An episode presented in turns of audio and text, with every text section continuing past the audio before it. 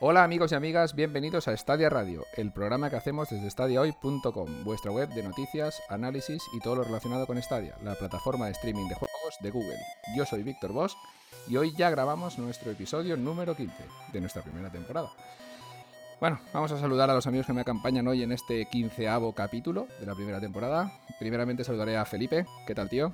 Bien, Víctor, ¿cómo estás? Pues aquí, con un caloruzo, pero importante. Ya se acerca veranito, se acerca ya. Sí, sí, ya, ya se va viendo. Alberto, ¿qué pasa por ahí? Muy buenas. Pues aquí andamos una. Bueno, iba a decir una semanita más, pero más bien una.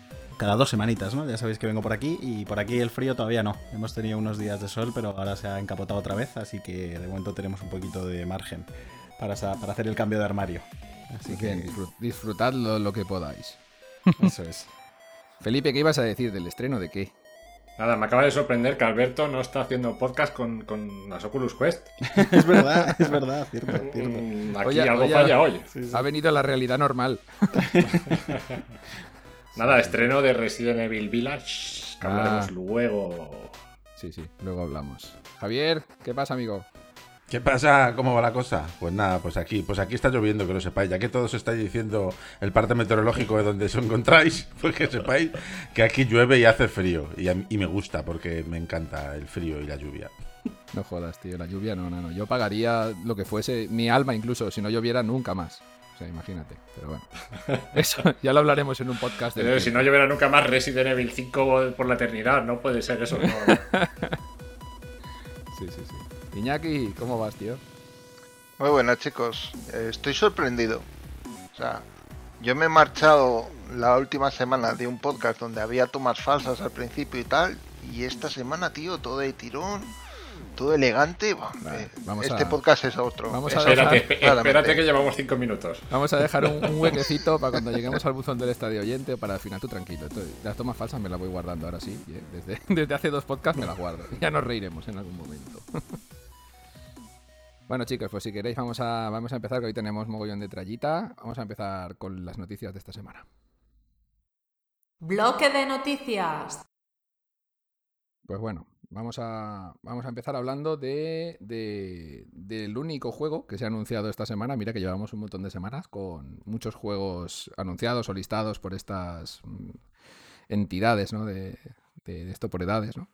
Pues esta semana solo tenemos un anuncio de un juego que es Super Animal Royal, anunciado para Stadia. Super Animal Royal, que si no habéis visto la noticia, os animo ya que vayáis a stadiahoy.com y veáis el vídeo porque os vais a partir la caja. Yo no sé si sabéis algo de este juego, pero yo cuando lo he visto he flipado. ¿vale? Un Battle Royale con animalicos así super monos, pero pegándose tiros en, vista 2D, delirante, como mínimo. Es como el Flan Royal. ¡Oh! Empezamos bien, ¿sabes?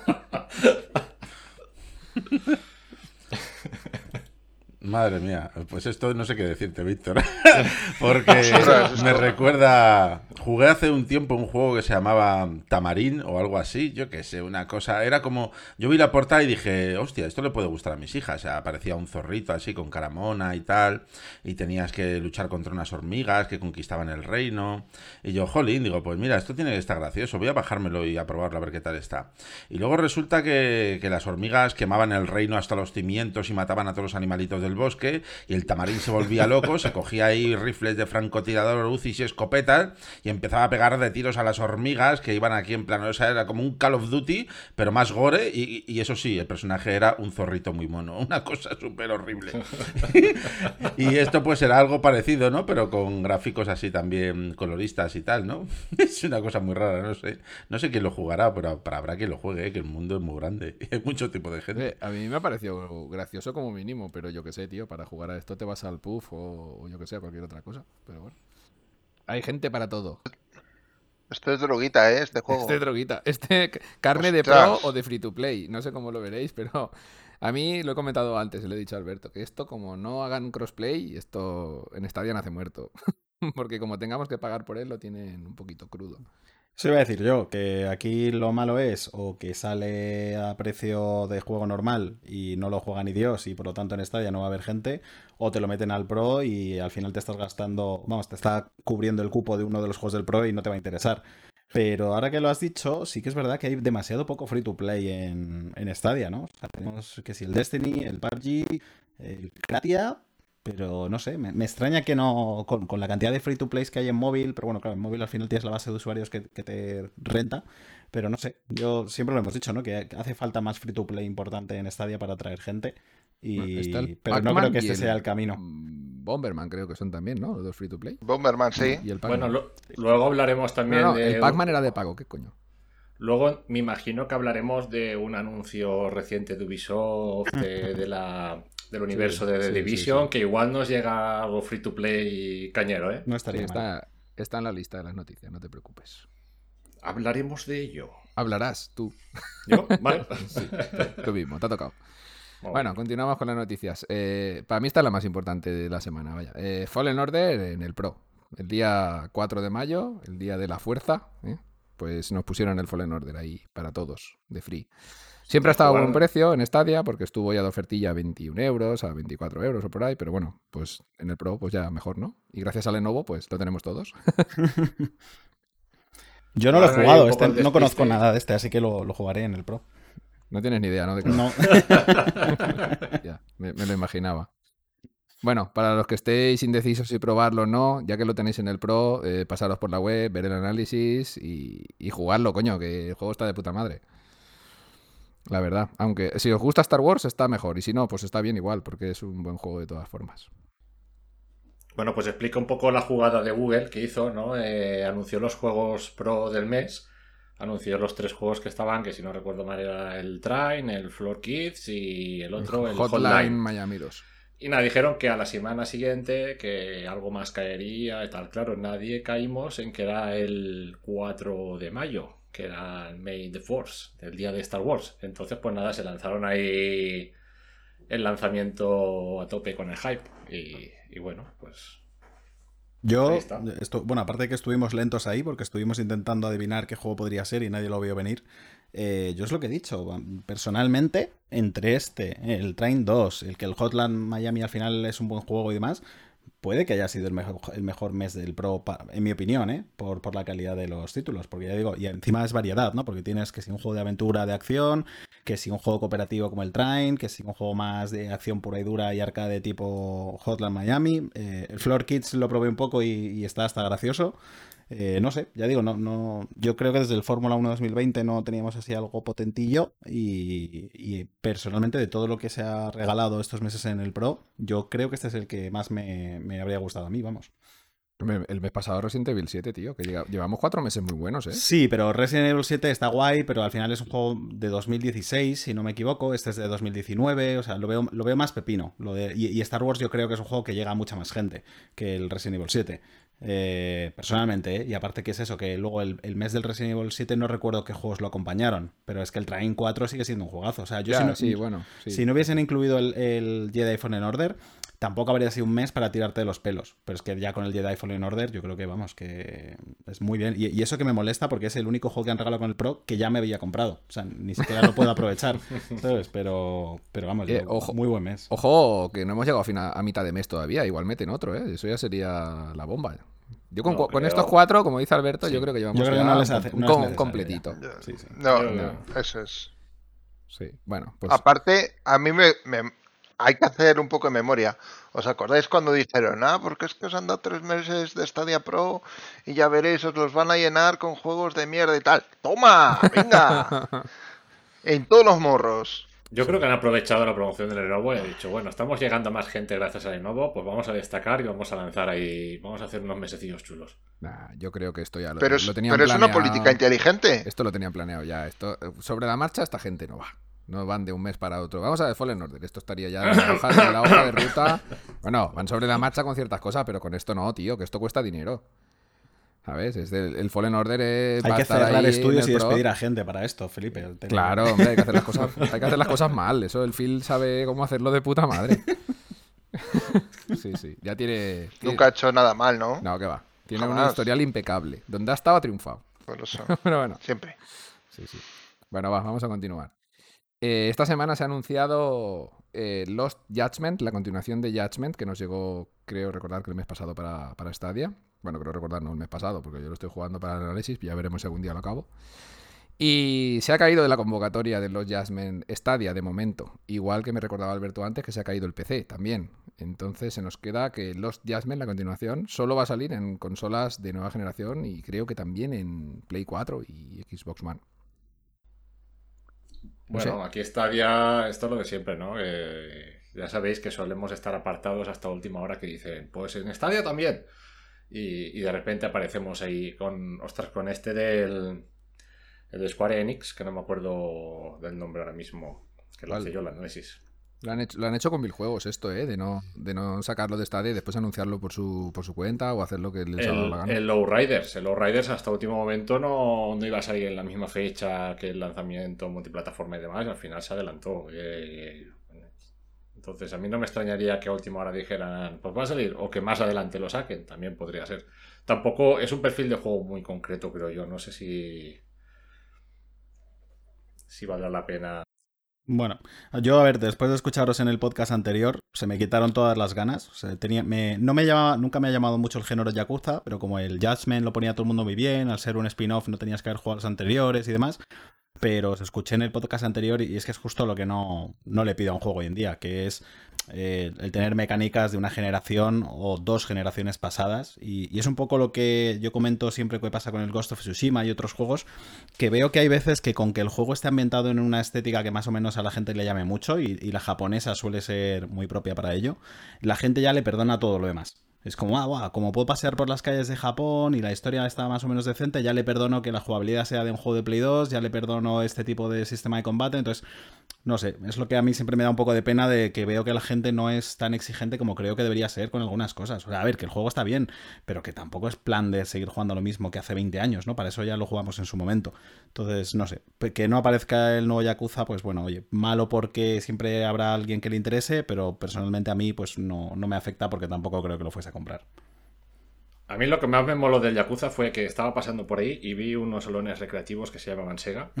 y pude entrar y había máquinas y podías jugar a Virtua Fighter. Y jugué una partida a Virtua Fighter y me puteó porque cada partida valía no sé cuántos yenes y tenía muy pocos yenes y no podía jugar muchas partidas. Y dije, pues ya está, no, no mola. Ya, tío, pero ves, es que es justo lo que te voy a decir. Es que eso yo ya lo hice con el Shenmue 1 en la Dreamcast, tío. Cuando, entra, en el, cuando entrabas en el este y te ponías a jugar al Super Hang-On y cosas así. Entonces, creo que te digo, que, es, lo, es lo que me llama de los Yakuza, pero tío, todo lo demás lo podían haber igual actualizado un poco, ¿no? No sé. Que a ver, cuando juegas al Judgment eh, te das cuenta de por qué la gente esta de Ryuga Gotoku Studio pues saca un juego cada año o año y medio, porque realmente reciclan muchísimo y es que parece eso, parece que las mecánicas las hayan ido heredando desde una Play 2 hasta ahora. Que es lo que dije en el anterior podcast, que el juego es muy bonito, visualmente, pues podrías, perfectamente podrías decir, joder, si es que es una Play 5, pero jugablemente pues no deja de, de tener unas carencias y unas cositas que a día de hoy, 2021, rascan un montón. Pero bueno, la cuestión es que los Jasmine de momento no ha sido anunciado. A mí, que llega esta día, pues siempre es una buena noticia, ¿no? Y de momento, pues se queda, se nos queda en el aire. Ya, ya veremos si llega o no llega. bueno, a ver, vamos a continuar con las noticias. Después tenemos una noticia, pues bueno, medianamente interesante. A dejarlo así que es que nuevas incorporaciones al E3. Tenemos una sección exclusiva en la web, en estadio.com, dedicada al E3, aunque Google no se ha postulado todavía al respecto, o sea que no tenemos nada oficial de Stadia con que va a aparecer o hacer, si va a hacer su evento por su cuenta, tampoco lo sabemos, ni nosotros ni nadie, o ellos igual sí que lo saben, quién sabe. Eh, así que tenemos nuevas incorporaciones, algunas de ellas bastante interesantes. Voy a, mm, recitar la lista de las que ya teníamos y, de las nuevas, ¿vale? Teníamos que ya que E3 van a asistir Square Enix, Debius Eye Entertainment, que perdónanme, pero no los conozco, Binge.com, Exit Games, Gearbox Entertainment, Freedom Games, Turtle Beach, Verizon, Sega y Bandai Namco Entertainment. Vale, me acabo de flipar. Estas son las nuevas incorporaciones, ¿vale? Correcto. es que leer y yo no nos llevamos muy bien. Bueno, y las viejas, las que ya teníamos confirmadas, son Capcom, Nintendo, Ubisoft, Take-Two, Warner Bros., Coach Media y Xbox. Vaya, las más gordas ya estaban confirmadas y se han ido sumando algunas que como habréis podido notar, pues son de periféricos o de diferentes cosas que tampoco tienen nada que ver directamente con los videojuegos. Con, con Stadia me refiero en sí, pero sí que hay otras como Sega, por ejemplo, que ya que estábamos hablando del, Judgment, pues bueno, Sega va a ir al E3 y seguro que el Lost Judgment este se pasea un poquito más por allí. A ver si así lo anuncian para Stadia.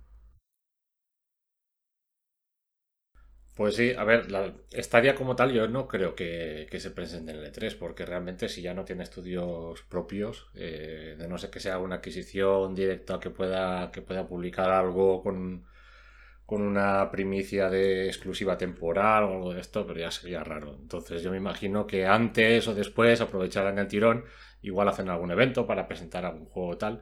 Pero bueno, lo interesante del E3 es ver los lanzamientos multiplataformas que, que puedan, que puedan anunciar las third parties y ver si alguno de ellos pues eh, cae para Stadia, ¿no? Entonces, en ese sentido es lo más interesante que podemos esperar así a bote pronto. Mm, Stadia como tal no creo que vaya. Ahora, es eso? Que alguna third party lance algún juego que nadie esperaba tal y que aparezca Stadia por ahí.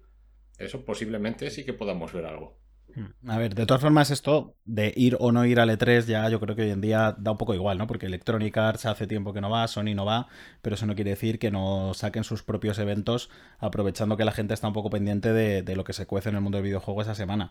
Estoy mirando ahora justo en el canal de YouTube de Stadia y los últimos Connect que tuvimos fueron el 28 de abril del 2020 y el 14 de julio.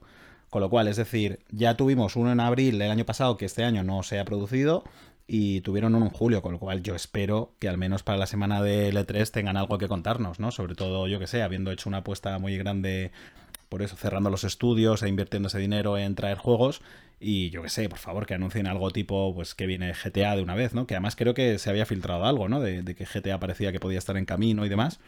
Eh, mm, yo... Era un poco fake eso. Lo estuvimos sí, viendo vale. y no, no molaba, no molaba mucho. No sé. A ver, suena, suena y tampoco sería de extrañar estando Red, Red de Redemption 2. Uh -huh. eh, pero bueno, está ya en el aire, ¿eh? No, yo creo no sé, tampoco, a mí tampoco es un lanzamiento que yo creo que la gente que lo tiene que jugar ya lo ha jugado. Buah, sí, sí pero el, lo bueno que tiene GTA es que te puedes meter y seguir haciendo historias. Es, es, es juego que te vale para. El bueno, online.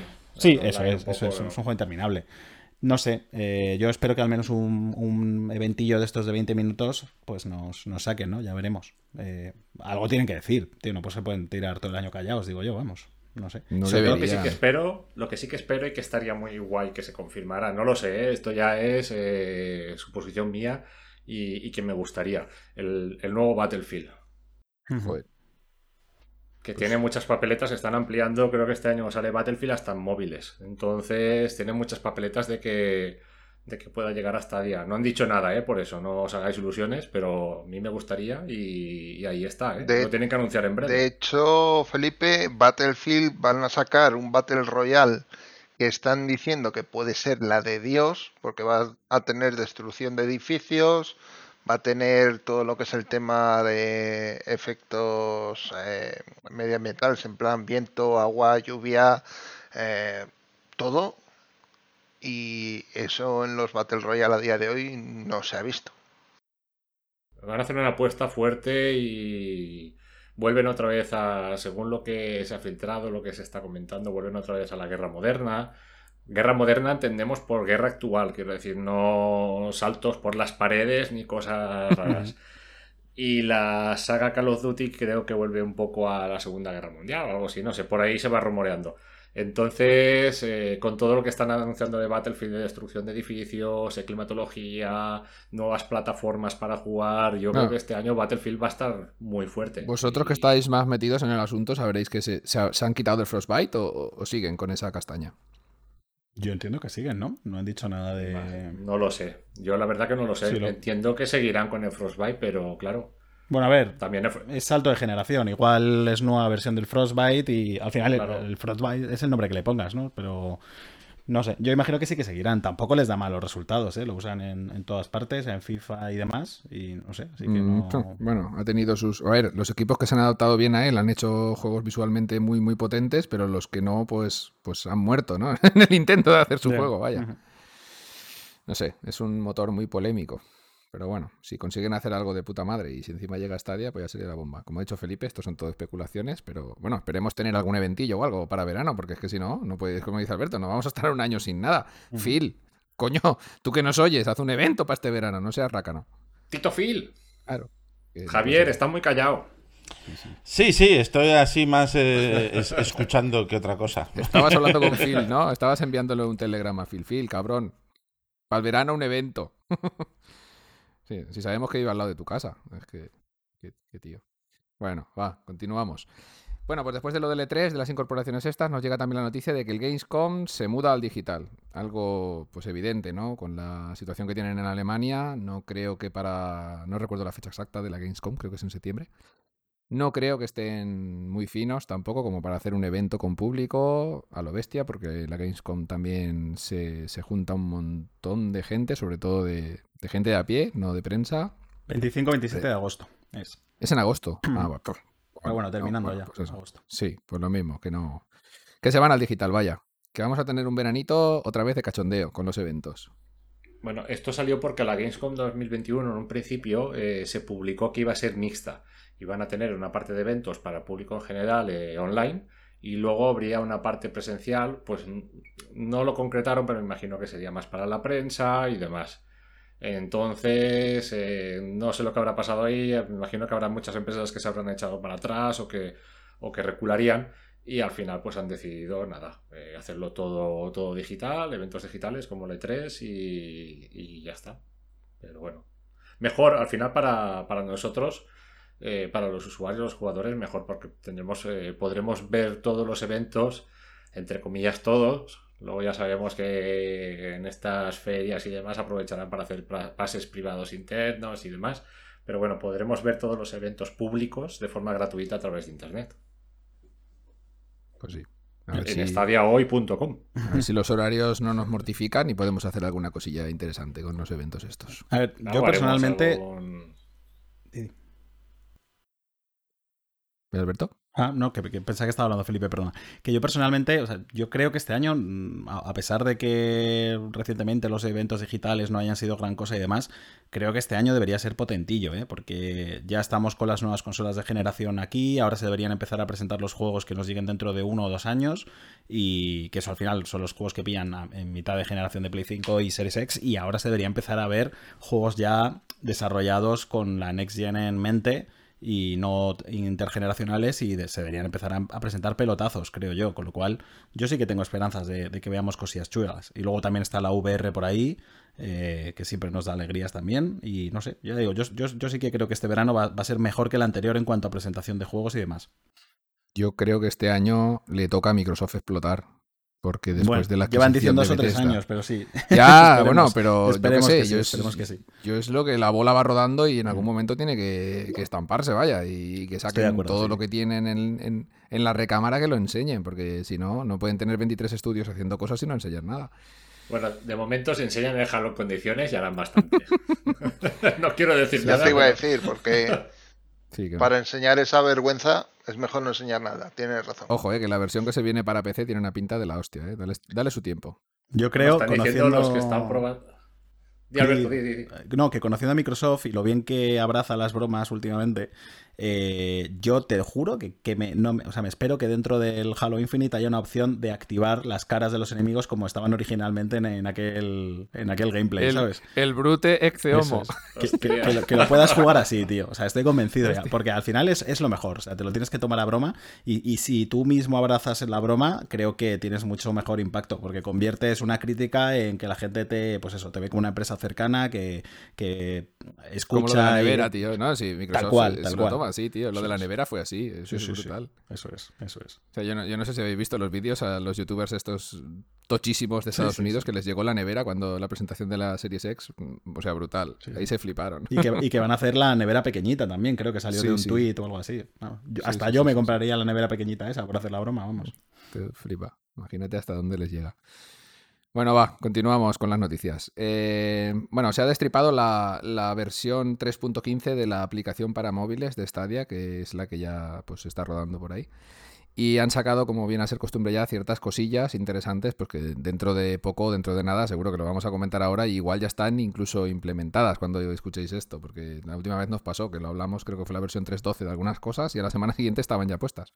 Como la barra de búsqueda y ese tipo de cosas raras.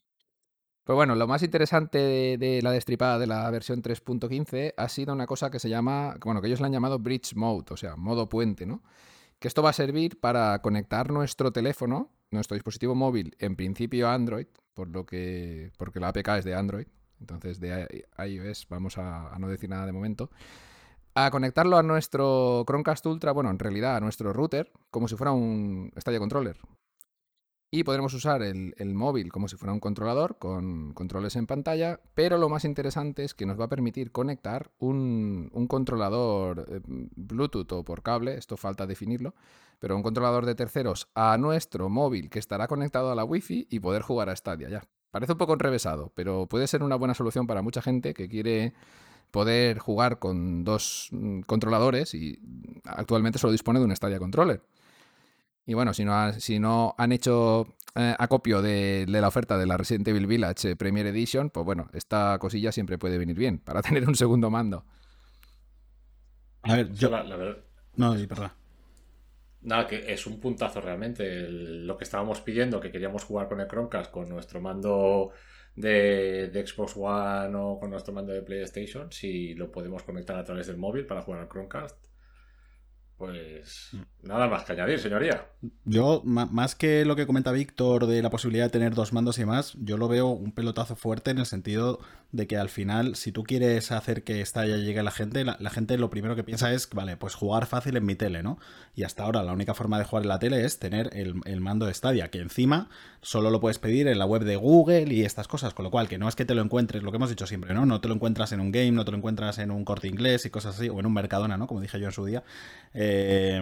Entonces, la posibilidad de que con el mando que ya tiene la gente en casa, eh, pueda jugar en, la televisión. Sí, de hecho, yo, yo incluso tardé mucho en tener el mando de Stadia porque yo pensaba que esto iba a ser mmm, que iba a ser fácil y que lo iban a conseguir. O sea, el hecho de, de, yo utilizar mi mando de la Play 4 en la tele para jugar a Stadia. Y yo solo me compré el Chromecast 4K porque no quería un mando más en casa. Al final, pues bueno, claudiqué y estoy, estoy contento porque el mando funciona muy bien. Pero para mí lo gordo es eso, es que la gente pueda jugar con los mandos que ya tiene en casa en la tele. Eh, vamos para Ya, pero sigues necesitando el Chromecast, que viene a ser. Sería la barrera sí, ¿no? de entrada ahora. Sí, pero bueno, pero es que Chromecast hay mucha gente que ya tenía un Chromecast, ¿sabes? Y, y que el Chromecast sí que sí, lo puedes, te lo compras en Amazon, ¿sabes? Y te llega sí, al día siguiente y tal. La, la, gente no se mete en la web de Google a ver los dispositivos de Google y demás, ¿sabes? No sé. Eh, ya digo, yo Chromecast, eh, he pasado por el Chromecast normal, he pasado por el Chromecast 4K y todo eso era antes mm. incluso de que saliese Stadia. Entonces, Stadia, yo creo que hay muchos Chromecast. Vamos, ojalá, yo firmo que mañana se pongan a jugar a Stadia todos los que tienen un Chromecast 4 en, casa. Ganaríamos una de usuarios que, vamos. Petan los servidores Ah, a eso, en ese a, mismo a momento. Y, y, si lo pensáis bien también, para las teles que ya van a venir con la aplicación de Stadia, no necesitas nada más para jugar. Conectas el móvil también, tu mando de la consola que ya tengas o del PC y a jugar. Y si. No sé cómo estará, no sé si será por Bluetooth y tal, pero como por Bluetooth pueda reconocer un teclado y un ratón, no lo sé, me imagino que esto ya será muy heavy, pero tampoco sería descabellado. Quiero decir, al final tendríamos Stadia prácticamente hasta en la sopa con nada, con simplemente con tener un móvil y, y ya. Es, esa es la idea. Esa es la idea. Yo creo que si el Phil escucha, que yo creo que nos escucha siempre, el Phil, eso que ha dicho Alberto, parece que no, pero es la mejor idea comercial que he oído en muchísimos años. ¿eh? Si metiera la Premiere en Mercadona, me cago en la puta que habría mucha gente que la compraría sin saber qué puta mierda es y tendría el Stadia en su casa. ¿eh? Mercadona. Este... Claro, tío. Este hombre tiene que hacer un acuerdo ya con, con el Roch, este, con el, con el, con Roch, digo, me cago en la hostia, cómo se me va la cabeza, cómo se nota que soy de Valencia. bueno, con el, con el este, con el de Mercadona, vaya. Para meter el Stadia Premier ahí. Pero sí, yo que de verdad que os lo digo mucho, pero porque es que es verdad, que el, que el, camino que está siguiendo el streaming es el mismo que el de la VR. Y con la VR nos pasó lo mismo. Salieron las Oculus Quest y los que nos las compramos era, pero ¿cómo puede ser que la gente no esté hablando de esto? ¿Cómo puede ser que no se esté vendiendo más? Si es un pelotazo. Y el problema era eso, que solo lo podías comprar en Amazon, en la web de Oculus, y además estaba agotado siempre las dos. Ahora no, ahora tú vas a un LAFNAC y te encuentras con unas Oculus sí, ahí bien bonitas, con, en un, un media y todo, tío. Eso es, eso es. Entonces, hasta que eso no es así, la, las cosas no llegan a un público masivo, eh, porque la gente ni se entera de, de, que existen. Y lo único malo, que es lo que has dicho antes, eh, yo pongo la mano en el fuego a que esto no va a funcionar con, con iPhone, porque tanto el Bluetooth como los NFC, eh, Apple los tiene muy capados. Y no me creo que eso vaya a funcionar. Ya has visto que en, en iPhone, de hecho, tenemos que jugar atrás del navegador, o sea que imagínate. Pero bueno, para, para, los pobres de Android, pues lo podréis hacer. Anda, que. Madre mía. Ya hablaremos. Alberto se ha caído la llamada. Ya hablaremos, ya hablaremos de esto. Voy a expulsarlo y ya hablaremos en privado. bueno, Pues sí, yo, yo qué sé, yo lo veo un avance chulo. A ver, estos son, de momento es un poco especulativo lo que se va a poder hacer, porque estos son, digamos, líneas de código sacadas de la APK y no especifica mucho eh, cómo vamos a poder hacer estas cosas y si va a poder ser por Bluetooth o va a tener que ser exclusivamente con el USB-C del mando, del, del- del móvil me refiero, conectado a un control, que esto ya es complicar un poquito las cosas. Pero bueno, todos son avances, como digo, seguro que en poquito tiempo lo tendremos disponible en, en nuestra aplicación de móvil. Y hay más cosillas que rascar de la APK 3.15. A ver, tenemos también, aparte de lo del Bridge Mode, que por cierto, con el control, con, el móvil también se va a poder subir y bajar el volumen de la tele, bueno, del Chromecast. Un detallito que, han tenido, va. Bueno, además de esto, nos llegarán más cosillas que va a ser también poder sincronizar nuestra lista de Google Contacts, o sea, los contactos que tenemos de, de Gmail y del móvil, de, bueno, de Google Contacts, vaya, en, en general, eh, directamente con nuestra lista de amigos de, de Stadia. Habrá que autorizarlo directamente en la aplicación, pero bueno, yo lo veo guay esto también, poder añadir a gente que tienes en el, en el móvil sin tener que ir pasando nicks de usuario de Stadia por aquí y por allá. No sé si le sacaréis partido o no a esto, pero yo qué sé, yo lo veo de puta madre.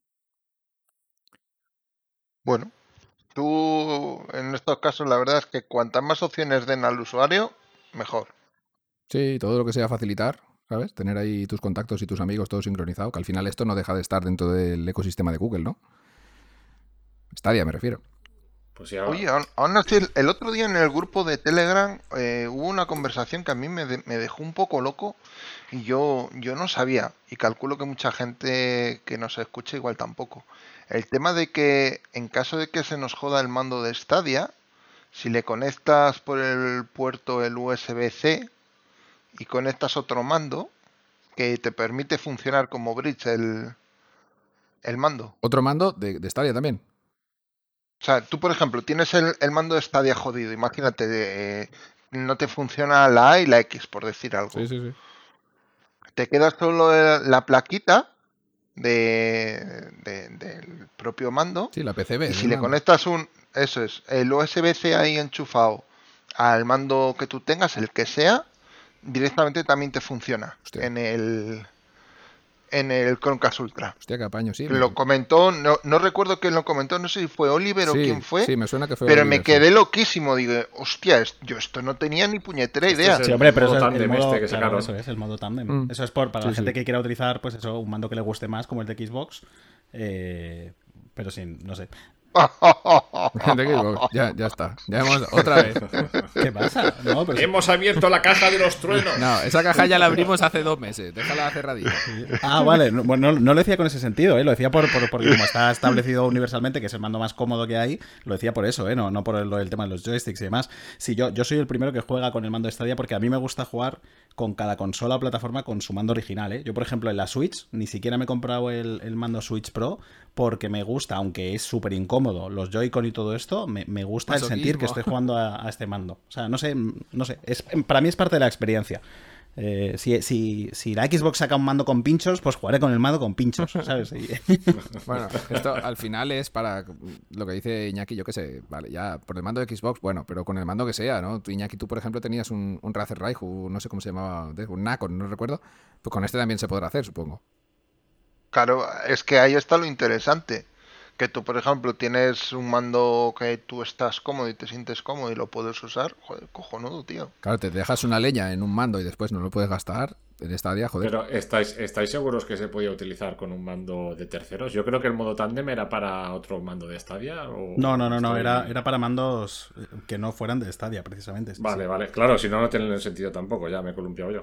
Pues esto habrá, habrá que probarlo, ¿eh? Yo lo que Y decía... si pones Di, mil perdón. mandos enlazados entre ellos, Haces un bucle de mandos infinito. Yo lo que, de- pega temporal. yo lo que decía es que a- estaría bien que ese ma- man- o sea, modo tándem pudiese funcionar o bien para lo que estamos diciendo ahora, que tú puedas utilizar el mando de Play o de Xbox conectado al de Stadia para jugar a uno, o que es- conectándolo por el cable USB eh, sigan funcionando los dos para poder jugar a dobles, por ejemplo, ¿no? Y que uno use el mando de Stadia y el otro el de Play. Es- eso estaría Eso guay, sería- porque sería tendrías dos mandos.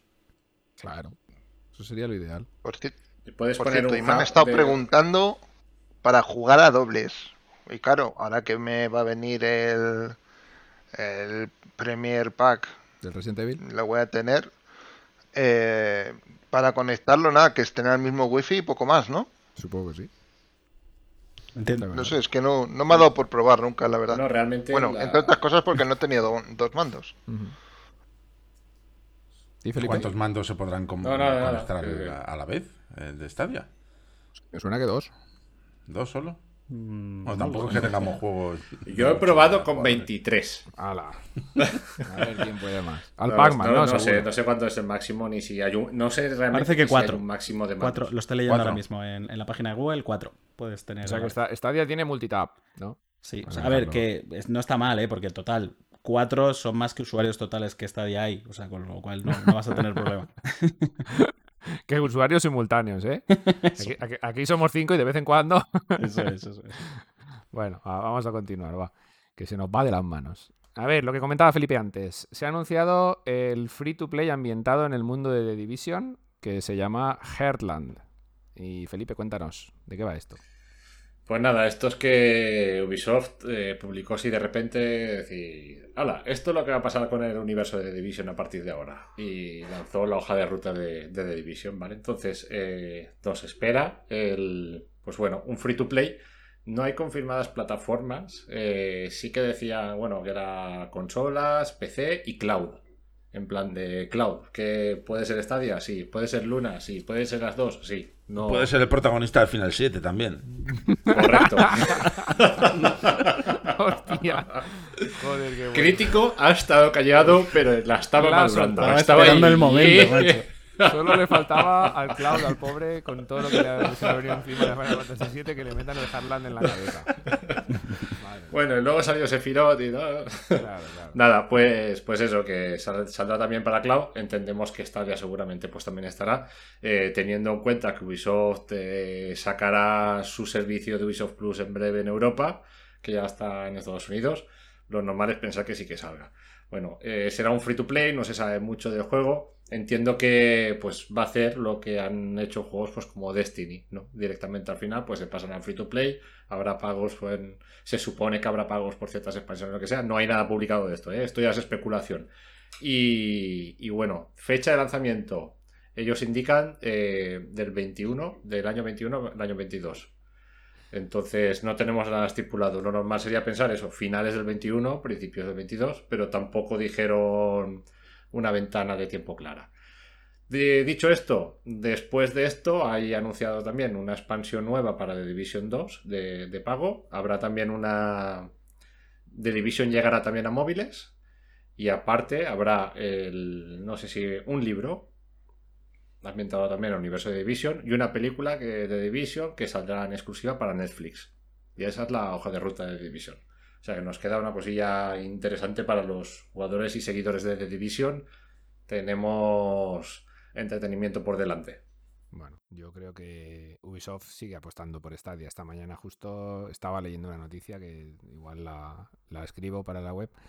Que, bueno, igual está ya publicada cuando escuchéis esto. Que comentaba que están buscando personal para hacer de, bueno, de test en, en los juegos de Stadia, vaya. Para que los juegos que Ubisoft hace para Stadia cumplan los requisitos de calidad que Stadia requiere. Que no se queden sin audio, como por, los e- Watch Dogs. por ejemplo, que no se queden sin audio. Yo, A ver si nos oyen también de Ubisoft. no sé cuánta pasta le soltaría Google a Ubisoft, pero si no fuese por Ubisoft, sinceramente estaría. No estaría muerta, como algunos dicen, pero tendría muchísimo menos atractivo, ¿eh? porque sí que es verdad que o sea, el catálogo que, que pone Ubisoft en Stadia y que encima está casi siempre de oferta, le da muchísima vida a, la plataforma, porque si no nos quedaríamos sin, pues eso, casi sin lo top que hay, salvo tres o cuatro excepciones, ¿no? Como puede ser Red Red Redemption, Jedi Fallen Order y demás. No hay mucho más así tan llamativo para la gente casual que, que los juegos de Ubisoft, vamos. Está clarísimo que Ubisoft es la compañía con la que, que ha hecho más fuerza dentro de Stadia, vaya. Si nos acordamos de la presentación aquella famosa de los monitores, la pantalla, el móvil, tal, el juego era Assassin's Creed Origin, si no recuerdo mal. O sea, Ubisoft ha estado ahí desde el minuto cero. Y por lo que vemos, en, bueno, por lo que os comento de la noticia esta, yo creo que siguen buscando personal para trabajar con Stadia, o sea que el acuerdo sigue vigente. No sé si Stadia seguirá pagando por cada juego lo que tenga que pagar, pero parece que sigue todo rulando con Ubisoft. Pues Yo creo que aquí el, el acuerdo que habrán llegado será más que nada por el servicio de Ubisoft Plus. Habrán llegado a un acuerdo potente ahí y, y a Ubisoft le interesa mucho potenciar ese servicio. Ten en cuenta que se podrá jugar en prácticamente cualquier plataforma que pagues el servicio. Si tú pagas el Ubisoft Plus, cuando llegue a Stadia en España, podrás jugarlo en PC, seguir tu partida luego en Stadia por la calle, con el móvil. O sea, sea Stadia más PC, por decirlo de alguna forma. Pienso que Ubisoft es una compañía que se monta en todos los carros, ¿eh? Cuando llegó esto, fueron los primeros. Cuando salió lo de Luna, su canal ha sido el primero. O sea, eh, es que no sé, parece que estén. Cualquier cosa nueva les mola. Está bien, ¿eh? Ojalá todas las compañías tuvieran tanto interés en todo lo nuevo, que todo lo nuevo cuesta mucho arrancarlo. Sí, sí. Si tuvieran todos el interés que tiene Ubisoft, hostia, tendríamos el catálogo que daría asco de verlo. De tantos juegos que tendríamos ahí metidos. Pero bueno. Vamos a terminar el bloque de noticias con un avance. A ver, Felipe, ¿qué nos puede contar de Resident Evil Village? Ya hablamos bastante de la demo, pero esta vez ya vamos a hablar un poquito de la versión definitiva. Y como eres tú el que lo está, lo está jugando para el análisis, pues a ver, ¿qué, nos has, qué, qué has encontrado por ahí, por el castillo? Bueno, he encontrado, lo estoy terminando ya, me faltará una horita como mucho, ¿eh? ya estoy ahí en la recta final y, y pues un juegazo. A ver, me reitero, el juego es igual que la demo. Entonces, los que habéis visto la demo sabéis lo que hay y lo que no hay. Eh, dicho esto, mmm, lo he podido jugar con más calma que la demo. La demo en una hora, eh, pudimos toquetearlo, pero no tanto como quisiéramos, quisimos, ¿no? Y en el juego, pues igual. Eh, ya os adelanto, el, stuttering está ahí también. Y, y, nada, pero es un juegazo. Quiero decir, al final tiene dos puntitos el stuttering, que no siempre aparece, pero sí que es verdad que hay momentos en los que aparece más de lo, de lo que nos gustaría. Y, y, sigo pensando que hay un poco de pesadez en el control. Pero eh, nada, cambiando los ajustes de la configuración puedes, puedes dejarte un control muy apañado. Y, y nada, yo lo estoy disfrutando muchísimo y, y es un juegazo. Es, es, tremendo, está muy, muy chulo. No os quiero adelantar, es que tampoco quiero hablar más por no hacer los spoilers, sino me pondría a contaros eh, mil historias sobre el juego. Y, sin, pero nada. Sin entrar en spoilers, Felipe, que la mayoría de webs donde se han presentado análisis, no de la versión de Stadia, por supuesto, eh, lo que viene a ser la historia es un pufo total o está guapa. Mm, Es que no quiero entrar en detalles por no, por no estropearos esa sorpresa que os vais a llevar, ¿no? Esas sor sorpresas no sorpresas. Eh, digamos, no tiene nada que ver con el Resident Evil 7. Eso ya, ya lo adelanto. Bebe un poco por el tema del poblado, del, ¿no? de, esa zona, bebe un poco del 4, pero realmente, eh, no sé, tiene toques muy distintos, toca varios palos ahí y, y os gustará. A mí, a mí me ha gustado mucho. No es el terror del 7 de estás en una cabaña que notas la presión, que están, dices, me va a aparecer el, el tío este en cualquier momento va a pasar. Pero tiene movimientos muy tensos, tiene, tiene muy, muy chulos, que, de estos que dicen, por favor, sé que me tengo que enfrentar a él, que no salga aquí, que no salga aquí, no sale, luego estás en otro pasillo, que no salga aquí. Bueno, pues momentos de esos también tienes y, y, está, a mí me está gustando mucho. Ya os digo, me faltará una horita como mucho para completarlo porque estoy en el tramo final y pues un muy buen juego. Técnicamente le faltaría el, el tema del stuttering que se hubiese corregido y, y, un poquito, pero, pero nada, lo vais a poder disfrutar igualmente. Pues yo creo que igual cuando escuchéis esto ya está publicado el análisis, quién sabe. Pues seguramente yo espero, estamos grabando esto domingo, eh, se publicará el miércoles, pues espero lunes, martes, eh, si no tenerlo ya, tenerlo medio preparado para el miércoles, yo creo que ya estará en la web. Yo tengo una pregunta. Eh, esas sorpresas de las que hablas y demás, ¿es necesario conocer bien los personajes e historia de la saga o es una sorpresa sobre la propia trama de este juego concreto? A ver, yo la sorpresa me la he llevado sobre sobre el. ¿Cómo te lo diría?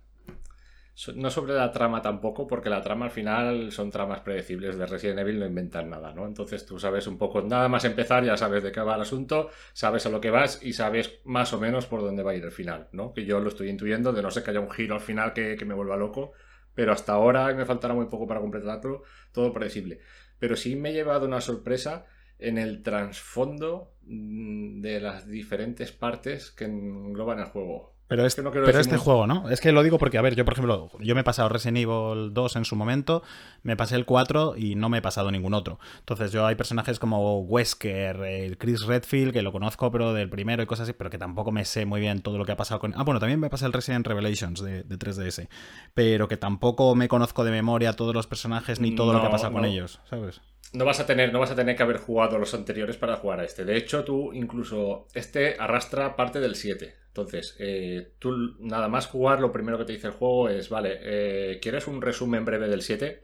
Eh, Tú le puedes decir que sí, te saca un vídeo, te explica un poco lo que pasó, tampoco entra en mucho detalle, pero los, los cuatro personajes que te puedes encontrar por ahí en el vídeo te los exponen. Ya te dicen, esto es lo que hay. Entonces, continúas a partir de ahí y no necesitas saber mucho más. Ya te digo, también es verdad, me falta el tramo final, como al final sale alguno de estos personajes y tal, pero bueno, no lo encuentro tampoco que necesario que tengas que saber nada más sobre la saga. Lo puedes disfrutar incluso sin haber jugado al 7, te miras el vídeo, yo me lo vi, el 7 me lo pasé, pero me vi el vídeo igual y te hacen un breve resumen porque hacía mucho tiempo que, que no lo jugué entero y tal. Y, y bueno, y juegas, digo, es un juego que no necesitas haber jugado los demás, os va a sorprender y a mí me ha gustado mucho. Yo, que, conste que, y no voy a hacer spoilers porque, confieso, solo he jugado una hora a cada uno, o sea, al, al 7 y al 8, con lo cual tampoco puedo hacer spoiler de casi nada. Pero me quedé un poco loco, precisamente yo, yo me salté el vídeo ese, quería probar, eh, probar el principio del 8 y me salté el vídeo de resumen del 7 porque me quiero pasar el 7. Eh, pero me quedé un poco loco con cómo empieza el 8, diciendo eh, cómo está este personaje aquí, teniendo en cuenta cómo empieza el 7. O sea, a mí hay un poco de, no sé luego en el 7 cómo lo explican, pero mm, no sé, entre eso y las mm, diferentes mutilaciones que sufre el protagonista, Ah, bueno. que, que- que no sé cómo sigue saliendo vivo, tío, de esas, o sea, Nada. no sé, macho, o sea, pero bueno, o sea, ya digo, sin hacer spoilers, pero yo dije, eh, no me cuadra nada de esto, ni que... Ni... Hay, hay cosas, hay cosas que, que chirrían un poco, tampoco quiero, sí que es verdad, hay cosas que chirrían en ese sentido, ¿no? De, de hecho, crítico puso el otro día un mensaje en el grupo de Telegram de yo quiero la regeneración Sí, de sí. Ethan". Es que, vamos, Porque vamos, Es que ni célula nano de Dragon Ball, ¿eh? Se regenera. Nada, nada, el, el- el pobre, vamos, va por el camino del arrastre. Me recordó a- al Tomb Raider este que hicieron en el reboot y nada más empezar ya la Lara Croft ahí Te se caes en un pincho ahí. Palo en las costillas, eh, por el suelo, no sé, pues, pues prácticamente igual. Yo es que te prometo, bueno, tuve que mirar un vídeo en YouTube del Resident 7 como empezaba yo diciendo, es que a mí me suena que a este hombre le pasa algo y no sé ahora que, porque en el 8 o es como si no tuviese secuelas de esto, ¿sabes? No sé, pero bueno. En fin, no, no, veremos pues cómo... en, el, en el juego también, en el 8, vas a tener momentos que dirás, eh, ¿vale? de ese estilo, pero bueno, juegan un poco con la, con la fantasía de, de Resident Evil, ¿no? De, al final estás cogiendo una planta verde que encuentras por el suelo, te la comes y te, recuperas, ¿no? Pues un poco la fantasía y... No sé, no quiero, es que me pondría a hablar, pero es que si me hablo voy a haceros spoilers y no quiero. Eh, a mí me ha gustado, tenéis que ir con la mente abierta de que lo que vais a ver no es un Resident Evil al uso. Eso también tiene momentos que sí que dices, sí que es Resident Evil, y hay momentos que dices, vale, es Resident Evil, pero... Bueno, por, por las manos de Resident. Evil ha pasado tanto y tantas cosas diferentes que al final todo es Resident Evil, ¿sabes? Yo aquí... Claro, lo que sí que Yo en el comienzo, yo al comienzo, si, si te fijas, me recuerda muchísimo al 4. El principio de que entras en un pueblo, bla, bla. Claro, si el juego El está Me súper da- me da 4, ese ¿eh? toque, Lo- me lo da esa sensación. veces.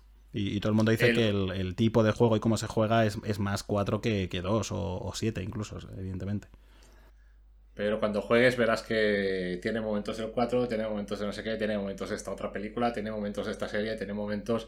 Va arrastrando momentos de muchos sitios y mezcla muchas cosas. Yo aquí- lo- Por, cerrar un poco el tema de, de Resident. Pero cuando estaba viendo lo- los análisis, por la variedad de enemigos que salen, que la ambientación no tiene nada que ver con lo que había sido Resident Evil hasta la saga, me puse un poco a pensar y digo, joder, esto es lo que yo creo que hace unos años, bueno, o, unas generaciones, habría sido lo que pasó con Devil May Cry. Devil May Cry empezó siendo un Resident Evil hasta que llegó un punto que se dieron cuenta que tenían un juego tan diferente que dijeron, oye, mira, creamos una nueva saga, ¿no? Y, y- y se sacaron una nueva saga de la manga y le salió muy bien.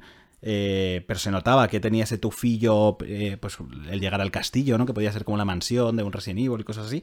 Y yo veo este y me parece que hace años habría pasado lo mismo. O sea, habrían dicho, eh, mira, hemos llegado a un punto que entre que hemos metido vampiros, hombres lobo y demás, podrían haber creado una saga nueva, pero creo que se nota la diferencia de cómo está la industria en que hoy en día generar una nueva IP es jugártela muchísimo y ahora simplemente ponerle el nombre de Resident Evil te asegura, pues eso, tener 5 millones de ventas, ¿no? Y que por eso, pues no se atreven. Pero yo creo que están en ese punto, en plan, oye, mira, queríamos hacer algo muy diferente, pero si le cambiamos el nombre de Resident Evil, nos comemos, vamos, no vendemos nada, con lo cual... Pero creo que es eso, creo que si hubiese sido la generación de Play 2, esto no habría sido un Resident Evil, habría sido una saga nueva, personalmente. ¿eh? Puede ser, puede ser. Como tú has dicho, el Devil May Cry salió de ahí, pero bueno, quedó tan, tan diferente que al final pues es una cosa que no tiene nada que ver. A mí, la verdad, el primer, el primer Devil May Cry, joder, me gustó muchísimo. Me impactó una flipada alucinante en la Play 2. Una cosa bestial. y yo creo que esta, esta pequeña saga pues va a continuar con todo lo que han hecho antes de tres juegos de cada rollito, ¿no? Por llamarlo así. Ya lo estuvimos hablando en el podcast aquel de Resident Evil. Y seguramente habrá una tercera entrega de, de esta saga de Ethan Winters. Yo apostaría por ello, vaya. De hecho, es que se rumoreaba, decían por ahí, hola, ¿qué tal? hace mucho que no hablo. Estabas ahí, Tron. hola, Javier, amigo. Se rumoreaba, en efecto, que Capcom tiene pensado hacer una trilogía con el tema de Ethan Winters. Y también se rumoreaba que tenían preparado eh, parar, o sea, tenían pensado, perdón, eh, parar en el siguiente Resident Evil, o sea, en el 9 y tal, y parar la saga numerada, o eso leí yo en alguna parte y tal, y que iban a estar, o, que iban indirectamente a abandonar la saga numerada, cosa que no me lo creo yo ni borracho, y, o que directamente iba a hacer un parón largo, me imagino que sacarían spin-offs y cosas de esas, y ya para futuro, vete tú a saber si para la siguiente generación de consolas, si es que existe tal cosa, pues, pues ya continuarían con el Resident Evil 10 y movidas así, pero que, que va a ser una trilogía... Eh, seguro, o prácticamente segurísimo, porque era una filtración además del mismo tipo que, que filtró Resident Evil 8 Village, que, mm. iba a decir, que, dijo que iba a ser de hombres lobos y vampiros y tal, y al final, mira, pues ha colado. Y, el mismo Insider pues dijo que, en efecto, que, que, iba a ser una trilogía el tema de Ethan Winters. Así que casi que podemos darlo medio por hecho. Tiene toda la lógica del mundo. Eh, lo han hecho anteriormente, el 7 ha vendido bien, el 8 tiene pinta de que va a vender bien también y ¿por qué no? Hacer el 9, ¿no? Y seguir con, esto. Yo recuerdo que la estrategia de Capcom en estos últimos años ha sido sacar eh, Resident Evil nuevo y luego al año siguiente un remake, ¿no? Como el del 2, luego Resident Evil 4 ahora. Pero os recuerdo que el 4 está ya anunciado que es para VR, que es para Oculus Quest 2. O sea, no creo que saquen un remake del 4 en plan así con graficotes. Igual sí, ¿eh? me sorprendería. Pero yo creo que habiendo sacado ya la versión de, VR, bueno, o que esté en camino, no sé si lo van a sacar también para, para Play 5, que estaría bien, ¿no? Y que la gente pueda elegir, pero bueno, que está ahí, que simplemente recordar a la gente que viene un Resident Evil en camino para, para VR, que es el, este el remaster este del 4. ¿Este Resident Evil VR no tiene una exclusiva con Sony? Con Oculus, con Oculus. ¿Ahora es con Oculus? Sí, sí, sí. sí, sí. Es, de, para las Quest 2 exclusivamente, no sale ni en PC. Vale, pues me, pues un, remake, un remake del 4 con vista en primera persona y tal estaría muy chulo. Y a, uh. a raíz de que eso se esté haciendo para VR, que es más más del estilo de primera persona, que, bueno, más del estilo, obviamente, más primera persona que VR no hay nada, ¿no? Pero que cambias a, ese estilo, pues no. Pero lo de VR va a ser más un remaster que un remake, ¿eh? Sí. Sí, sí, porque al final es lo mismo, es el prácticamente. Bueno, a ver, texturas, esto, es, texturas y... esto es un poco lo de siempre. Depende de a qué quieras llamar remake. O sea, ¿qué es más importante? ¿Cambiar de arriba abajo el aspecto gráfico o cambiar de arriba abajo la jugabilidad? O sea, yo creo que, de hecho. Bueno, yo me refiero al, a la nomenclatura clásica de lo que entendemos por remake y remaster. Pero ¿qué, es eso? Por ejemplo, que yo jugué al. O sea, yo tengo el Resident Evil 2, el, remaster, el, vamos, el remake, que me parece, si no el mejor remake que se ha hecho nunca, casi. Y aún así no, no me lo pasé, porque, bueno, entré en la comisaría y me, gustó revivirlo todo un poco, pero no sentía que al final, al final era el mismo juego. Y sin embargo, el Resident 4, que, que no me gustó tanto como el 2, aunque me gustó mucho, yo creo que solo por el hecho de que lo vas a jugar de una forma totalmente distinta, igual sí que me entra mejor. O sea, que, al final es un poco eso, ¿eh? que, a veces, no sé, yo prefiero que me cambie la jugabilidad de arriba abajo que igual simplemente un lavado gráfico, dependiendo del, título. Pero vamos, que creo que tan importante es una cosa como la otra. Pues sí. Bueno, veremos si tenemos esa tercera entrega de la saga de Winters y si nos llega a Stadia. Esperemos que sea todo que sí, sí todo, como en Windows. Y bueno, si queréis, chicos, nos vamos, nos vamos al meollo, va, que las noticias se nos han hecho largas, largas. El meollo de la semana. Pues bueno, como suele ser ya normal en nuestro podcast, el meollo se nos ocurre a última hora por la mañana. suele ser ya lo habitual. Esta, esta mañana, pues mira, hemos tenido una pequeña conversación sobre la dificultad en los juegos y cómo cada uno de nosotros la aborda. Y, ese es más o menos el meollo de hoy. Vamos a hablar un poco de, los niveles de dificultad en los juegos y qué importancia tienen. Y, y bueno, cómo, cómo jugamos cada uno, ¿no? Si realmente, pues, eh, bueno, pues os dejo hablar, va. Y, dar vosotros vuestras opiniones. Bueno, empiezo yo. pues mira, yo de hecho además que me ha gustado que habléis de este meollo porque también hablé yo hace poquito, hace estas mismas semanas he hablado de este tema. Y, yo personalmente, vamos a ver, eh, hablé de este tema relacionado precisamente con Resident Evil Village, porque como se ha valorado un poquito negativamente, que por lo visto el juego dicen que es más es más fácil que su anterior entrega y tal, y eso entonces pues es un punto negativo a valorar. Y yo la verdad es que no estoy para nada de acuerdo, porque para mí que un juego sea fácil no tiene por, qué ser negativo, porque va a ser negativo. Yo de hecho es que confieso que la mayoría de los juegos los juego en fácil, ¿sabes? Los pongo o en su dificultad normal, y si veo que jugando en dificultad normal me tocan un poquito las narices, digo, a toma por culo, como me deje el juego, me lo pongo a, a fácil en las opciones, y si no es que soy capaz hasta de empezármelo otra vez para ponerlo en fácil. ¿Por qué? Mm, pues porque por el tipo de jugador que soy, ¿no? Por la edad que tengo, por el tiempo que tengo disponible para jugar. Si yo fuese una persona que tuviese todo el tiempo del mundo para jugar, pues me daría igual, ¿no? Me pondría los juegos en difíciles, o sea, en difícil, tardaría mil años en pasármelos y tal. Pero como nada más que tengo una horita, hora y poco al día para jugar, pues me gusta disfrutar lo que juego más que superar el desafío, superar el reto, ¿no? Entonces yo juegos que son extremadamente complicados a no ser que estemos hablando pues de un Dark Souls o cosas así, que también tiene su historia, luego ya comentaremos, ¿no? Pues normalmente yo me los juego siempre en, en fácil y la verdad es que a no ser que jugándolo en fácil sea abrumadoramente aburrido, porque también se te puede hacer aburrido, ¿no? Un juego en el que estás todo el rato, das a cuatro botones y matas a todo el mundo, pues también puedes decir, qué coñazo, no tiene ningún desafío. Pero que tenga un desafío lo justito, equilibrado, para que yo eh, me mate unas cuantas veces y poder continuar y aprender un poquito y ¡pum! Ahora lo he superado, pues suficiente. Pero yo que sé, por ejemplo, por poneros un ejemplo, estoy jugando ahora Remnant from the Ashes, que no sé si lo conocéis, es un juego al estilo Dark Souls, pero de disparos y tal. Y lo estoy jugando con mi hermano en cooperativo que está muy divertido y tal. Está muy divertido, pero llevamos cuatro o cinco días contra el mismo jefe. Y, llevamos partidas, sesiones de partidas de dos y tres horas mm, en la que somos incapaces de matarnos al mismo boss. Y yo, pues porque juego con mi hermano, porque el hombre, para que esté contento y tal, ¿sabes? Ya sabéis la situación y no nos aburramos. Pero si yo llego a ser yo el que está jugando a ese juego, lo abandono inmediatamente. Digo, anda, ya tengo muchas cosas que jugar, ¿no? Y cosas que, que disfrutar, que estar todo el rato pegándome contra el mismo tío durante una semana entera, ¿sabes? No sé. También depende del tipo de jugador, ¿no? Pero yo personalmente. Yo prefiero desafíos equilibrados a mi forma de jugar y al tiempo que dispongo para jugar y pasármelo bien antes que estar sufriendo, ¿no? no sé. Sí, bueno, es que de la forma que lo has comentado, mm, mi opinión es que la mayoría de juegos, por no decirte el 95%, la dificultad no está bien ajustada por los desarrolladores. Esa es la, primera pega que yo le encuentro a, esta, a este asunto, ¿no? Porque si la dificultad estuviera bien ajustada por los desarrolladores, eh, poniéndola por defecto, ya llámala normal o llámala X o como el desarrollador la haya querido llamar, la curva de dificultad debería de ir en una progresión que el jugador vaya aprendiendo y no te maten un trillón de veces como en los clásicos JRPG de los 90, ¿no? Que era una puta risa cuando tú estabas ahí jugando tranquilamente y no farmeabas demasiado, llegabas al boss y el boss estaba como 70 niveles por encima de ti, ¿no? Y decías, ¿pero por qué? No, pues esto es lo mismo. Si una curva de dificultad en un juego, el que sea, eh, un juego de, aventura, un juego de disparos, me da igual, está bien ajustada, tú tienes que ir aprendiendo poco a poco, ¿no? Y, y más o menos tú tener el nivel que el juego te va marcando en cada momento. Si llegas a un punto que el juego es una muralla, como tú estás diciendo, del Reign from the Ashes, es que algo no está bien hecho. Entonces ahí sí que me parece normal que, o que bajes la dificultad o que hagas algo, porque es que si no, lo más normal es que abandones como jugador, que abandones el juego, que digas, tía, a tomar por saco. Yo no quiero seguir jugando a esto porque me está matando mi tiempo y, mis neuronas, las dos cosas. Pero bueno, yo, bueno, ya que estoy, pues doy mi opinión.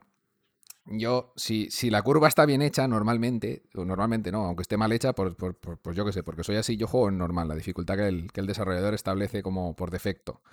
Sí que hay veces que hay momentos que pues sí que me parecen desesperantes o que no están bien hechos directamente y he bajado la dificultad porque es que digo, es que si no voy a estar aquí cinco horas perdiendo mi tiempo cuando lo veo algo totalmente innecesario, ¿no? Bajo la dificultad en ese punto puntual, lo paso, lo vuelvo a poner en, en la dificultad estándar y sigo jugando. Sí que entiendo que por tiempo o por diferentes causas, ¿no? Ya todos tenemos muy poco tiempo para jugar, por eso estamos en Stadia, porque es una plataforma muy directa, muy rápida. Eh, pues sí, bajemos la dificultad de vez en cuando para, para eso, para, para, avanzar más rápido, ¿no? Lo que pasa es que hay muchos juegos que también, si bajas la dificultad al mínimo, al final se convierten en, en, casi casi en pasar los tramos para ver las cinemáticas y ya está. Y yo es lo que comentaba esta mañana. Lo que le he comentado a Alberto es que hay veces que vale la pena que te pongas el vídeo en YouTube de estos típicos vídeos que te cuentan toda la historia sin, sin los entremedios, ¿no? Que es la jugabilidad. y así ya te ves el vídeo y ya está. Y se, se acabó. A ver, creo que es un tema muy, muy, muy complicado. Eh, me, recuerda un poco a cuando se pregunta a la gente, ¿qué prefieres? ¿Un juego con eh, los mejores gráficos posibles y a 30 frames o un poco peores gráficos pero a 60? Y al final la respuesta de la gente es la, es la correcta, que es depende. Al final depende un poco yo creo que del género y depende de cuáles sean las pretensiones del título. Es decir, tú a a un Metal Gear Solid entras por la historia, entras por la dificultad del gameplay o a por qué entras, ¿no? O, cualquier otro género. Yo creo que hay géneros o, tipos de juegos que si le cortas la dificultad, te cargas la experiencia, como puede ser un Dark Souls o un The Witness, ¿no? Si tú al The Witness llegas y le dices quiero los puzzles fáciles, tío, no te vengas al The Witness, sinceramente, porque no, no, te, no te vas a encontrar mucho más en el juego que valga la pena, que no es el reto que te planteo y que, y que lo puedas superar, ¿no? Sí que es verdad que mucha gente dice, ¿En es The que... Witness se puede, Alberto, perdona que te corte, ¿se puede cambiar la dificultad en The Witness? No lo sé, pero es que me, me en Dark Souls absurdo. no se puede. Exacto. En Dark Souls no, se- no se puede porque es absurdo. Claro. El juego, la dificultad es una mecánica del juego. Yo, yo no me creo que, que se pueda, vamos, Yo creo- yo- igual me no. equivoco, pero yo creo que no se puede porque Jonathan Blow es un genio y lo último que va a dejar es que los mortales como nosotros eh, cambien la dificultad, ¿no? Eh, que le toque sus puzzles. Pero que me parece un poco absurdo, porque me, me pasa, pues yo que sé, cuando, como cuando yo le digo a la gente, ve a ver Gravity al IMAX en 3D, y luego la gente se ve Gravity en el iPad y dice, pues vaya chusto de película. Y yo, pero claro, es que, a ver, la historia de Gravity no es ninguna maravilla. La gracia era verlo en, en- en un pantallote, en 3D, y que, y que te sientas en el espacio. Entonces, yo, yo entiendo que hay juegos que se basan en eso, se basan en el reto, en la dificultad, y mucha gente dice, es que me gustaría poder jugar al Dark Souls en, fácil. Ya, pero es que igual lo juegas y te llevas una experiencia mm, paupérrima y, y dices, pues no entiendo por qué eh, esta saga está tan premiada, ¿no? Y tan reconocida. Bueno, pues porque te has perdido la gracia. Ahora, la mayoría de los otros juegos, es lo que ha dicho Víctor, yo creo que tiene una dificultad que es muy vaga. A mí lo que me molesta es que la dificultad de los juegos, el 90% se base solo en a ti te van a tener que dar menos veces para morir y a los otros les vas a tener que dar más veces o te va a faltar más munición, ¿no? O sea, a mí, por ejemplo, si me dices que la dificultad en un Call of Duty, si yo lo pongo en difícil, en vez de que me tengan que dar dos balas para matarme, quiere decir que el enemigo, en vez de salir como si fuese un patito de estos de los del Duck Hunt, se va, se va a esconder más, eh, va a hacerme coberturas, me va a intentar atacar por los flancos y va a ser más inteligente, pues digo, me vale la pena, porque, porque tengo una experiencia mejor. Pero ahora, si es simplemente que me lo vas a poner más chungo a base de tocar dos parámetros en tus variables, pues a mí no me, no me gusta, sinceramente. El peor caso que he tenido con eso fue el, Barca, el Batman Arkham Knight, que fue una de las decepciones que me llevé porque me empeñé en jugarlo en, difícil y al final era todo a llenar el escenario de más enemigos. En vez de enfrentarte contra 10, te enfrentabas contra 30. Y, era súper pesadísimo porque era hacer lo mismo pero contra más gente. Y entonces ese tipo de dificultad a mí no me gusta. Yo creo que la dificultad perfecta es la que muy pocas veces se hace porque es muy complejo de hacerla y hay que diseñarlo muy bien. Que es algo parecido a lo que te encuentras en Metal Gear Solid 5. Tú en Metal, en Metal Gear Solid 5 no tienes un selector de dificultad, pero eso no quiere decir que el juego no se vaya adaptando a ti. Entonces el juego lo que hace es que si detecta que tú a casi todos los soldados te los cargas con, con disparos a la cabeza, pues a las próximas bases a las que vas yendo, de repente te das cuenta que los, que los soldados empiezan a llevar cascos. O si te los sueles cargar de noche, pues empiezan a llevar linternas y visores de, eh, de visión nocturna y cosas así. Entonces, eso me parece una, una dificultad muy buena, porque te obliga a no poder hacer lo que, lo que más fácil te resulta, ¿no? En plan, si, si tú eres muy bueno infiltrándote por la noche, pues resulta que eso te lo han puesto más difícil. Entonces te invita a infiltrarte por la mañana. Y aún así, puedes volver a ajustarla porque podías eh, interceptar los cargamentos de suplementos para esos soldados y entonces volvían a no llevar, los- a no llevar cascos, ¿no? Claro, ¿qué pasa? Que diseñar todo eso eh, eh, lleva trabajo. Entonces, para los programadores es mucho más fácil decir, mira, ahora en vez de morir con 10 balas, mueres con 2 y listo. Pero, lo que habéis dicho, estoy de acuerdo. Yo ahora tengo muy poco tiempo para jugar Yo a los juegos, la mayoría de las veces voy por la historia, porque me gusta la historia que me van a contar y no tanto por el reto, porque yo ya he tenido mi época de superar esos retos difíciles. Y salvo que sea un juego muy, muy específico, como he comentado, me lo suelo poner en normal o en fácil. E incluso hay ya varios juegos que, como, como dije ayer, eh, que empiezan a incluir modo cinematográfico, que, que ya es prácticamente paseo. O sea, por Modo historia, directamente. modo historia- Eso es. directamente a la historia, ¿no? De hecho, no sé si el Death Stranding tenía algo así, me suena. eh, y, y en alguno yo, yo reconozco que iría. De ahí a la diferencia a irte en YouTube, pues mira, sí que gano, pues oye, que al final es interactivo, eh, me puedo parar en los parajes, a verlo, sacar fotos, que a mí me gusta mucho sacar fotos con el modo foto en los juegos, y al final es una experiencia, oye, que si el juego me gusta, pues lo prefiero. Pero es verdad que hay otros juegos que, oye, mira, como el Yakuza, ¿no? Que la gente habla muy bien de la historia. O mira, un juego y ya termino. Eh, que la gente lo ha puesto súper bien. El 13 Cent- Sentinels este, ¿no? El Aegis Rim o algo así. Todo el mundo ha dicho que es una maravilla de la narrativa. Pero he visto el gameplay y no me llama absolutamente nada. Cero, cero, cero. Pues ese juego me lo vería en YouTube. Porque no quiero pasar por el gameplay para, para ver esa narrativa. Y en dificultad, por lo que he dicho. Sí que soy ahora de elegir el modo normal o fácil, pero creo que se debería ajustar mejor la dificultad. Y creo que una de las promesas de la Next Gen que se lleva diciendo muchas generaciones y nunca llega son mejores inteligencias artificiales. En vez de tanto efectito y tanta cosa, que los enemigos pasen a ser un poquito más listos y que no se base todo simplemente pues en, tu vida y las balas que tienes. Es que eh, eh, yo creo que has dado en el clavo. Al final, bueno, yo he dicho lo de la vagueza de los programadores, pero es que es lo mismo. La, la dificultad del Metal Gear Solid 5 es así porque Kojima es un puto loco, ¿sabes? Y tendría a su gente picando código ahí de, enfermos mentales hasta que salió eh, pues esa puta maravilla de la jugabilidad. Ya te puede gustar o no la narrativa de Metal Gear Solid 5, pero jugablemente es una bestialidad, con todas las letras. Y que no es tan difícil, que, que solo le costó No, un no. despido, ¿eh? ¿Sabes? Sí, bueno, el suyo. y el de toda la Oye, gente que, que, estaba que él, empresas ¿no? hay muchas, te pueden ir despidiendo de muchas. Sí, Oye, hay sí. que atreverse Claro, más a eso. Oye, y si no encuentras empresa, te haces la tuya, como ha hecho él. Claro, ¿no? ya está. nada. Bueno, pero que ese, ese es el ideal inalcanzable, pero que sí que es verdad lo que has dicho también de que, de que la Next Gen tendría que ser la IA, pero es que eso llevamos ya tres generaciones diciéndolo, pero es que vuelves a lo mismo, porque es vagueza de los programadores, ¿no? Ahora, es que me ha venido a la cabeza una cosa, hace poquito sacaron en Unreal Engine 4 lo del modo este de los caretos ultra realistas, ¿no? Que metes tu cara y te la Sí, hacen los 3D, metahumans. Ujú. esto, el MetaHumans, una flipada, ¿no? Porque no meten un puto módulo gigantesco de IA brutal, como sí que meten para iluminación global de la hostia. se llama Sí, Skynet. Pues sí, deberían de hacer algo así, porque si no todos los juegos la IA es genérica. No, no dudo que, acabas- lo, que lo acaben haciendo, ¿eh? Porque Es que deberían, vía, porque, sí. porque es que es lo que has dicho. Si no, la dificultad se basa en cuatro parámetros tontos que los toca cualquier Mindundi, cualquier becario que tienen por ahí. Oye, mira, haz el juego en difícil. Toma, pues mírate, a cada disparo te quita el doble de sangre, tienes la mitad de botiquines, toma por culo arreglado. No sé, no sé por qué no les ha dado por ahí a muchas compañías. Mira, yo sabéis que, que no soy fan de Xbox, pero una cosa que le reconozco a la saga Halo es que son muy listos los enemigos, que son una maravilla. O sea, el hecho de que tú estés disparando y de repente si se queda uno solo empieza a huir de ti en vez de seguir disparándote y va a buscar más ayuda o que te flanquean, ese tipo de cosas. Yo, yo me acuerdo también de jugar a la Nintendo 64 al Turok 2 y que los enemigos hacían eso. Por ejemplo, se, se empezaban a mover alrededor de una caja para, para esquivar tus disparos. Entonces, me parece alucinante que en el año 98 te encontraras cosas así y hoy en día el Call of Duty sea, pues lo que os he dicho, el, el- enemigo que se levanta, se agacha, se levanta y, y es tan fácil como quedarte con la mira esperando a que se levante y disparar. Es que si, estamos jugando a ese tipo de juegos y no sé, me parece un poco, un poco triste. ¿Vosotros no habéis eh, visto el vocabulario de Disco Elysium? Eso es hiper mega difícil. Eso es elevar la dificultad al máximo.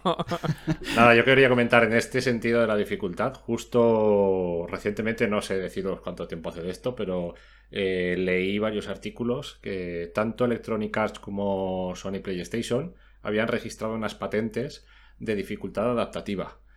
Pero la sorpresa no es que busquen la mejor experiencia para el jugador y que el jugador se sienta satisfecho con la jugabilidad. No, la, la- la finalidad de esto es retener al jugador lo máximo de tiempo posible en el juego entraba dentro de la patente. O sea que es algo también un poco que habría que, habría que verlo. A mí no me parece muy, correcto esto, no, no sé. El- si fuera una, una experiencia adaptativa que se adapta a ti si eres más hábil, pues te pone un poco más de resistencia o menos. eh, bien, pero para retenerte en el juego mm, lo veo un poco, no lo sé. El tema de la dificultad, lo que yo pienso, depende, depende de muchos factores, ¿no? Eh, al final, mira, depende de lo que dure el juego. No es lo mismo un juego que dure 30 horas y que te lo puedas jugar con una dificultad más elevada y que estés muriendo cada 2x3 y que, y que al final se te vaya a 60 horas que un juego a lo mejor que, es más cortito y dices, pues voy a, subirme la dificultad porque me gusta tal, ¿no? El tiempo de juego sería uno, lo, lo que te pueda gustar ese juego, ¿no? A lo mejor hay juegos que te gustan más, eh, que estás esperándolo eh, la, la, saga esa, la entrega esa, por lo que decías de Call of Duty, ¿vale? Que la, que la dificultad al final es eso, ¿no? Que te necesitan, necesitan eh, meterte menos balas para que mueras, por ejemplo, ¿no? Pero si es un juego a lo mejor que, es cortito y que estás esperando, pues puedes aumentar artificialmente, eso sí, la duración del juego, aumentando la dificultad en ese sentido, ¿no? Y, también el tiempo para jugar que tengas. Obviamente, si tienes poco tiempo para jugar y, quieres jugar un juego, quieres verlo, quieres ver su historia, pues al final vas a lo fácil, sencillo, rápido y avanzar, avanzar, avanzar. Madre mía. Bueno, Felipe, déjame apuntar una cosilla. Eh, si aquí veis un corte extraño, es que ahora mismo tengo una tormenta eléctrica de la hostia y está lloviendo la, de Dios, pero así de repente. Esto es el clima de Valencia, es así. Es como si estuvieras en Colombia un país tropical, ¿sabes? De repente hace un sol de 30 grados y a las dos horas pues te cae una tormenta que lo flipas. Pues sí. Iñaki, ¿qué vas a decir de la dificultad? Va. Y, eh, alúmbranos.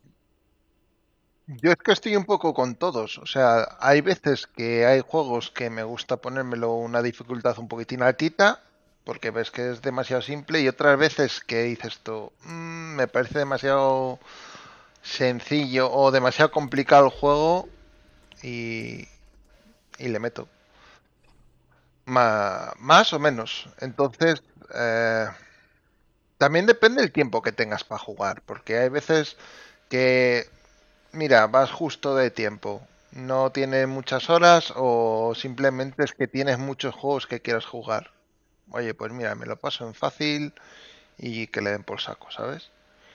Si la experiencia que me da el juego sigue siendo positiva, adelante.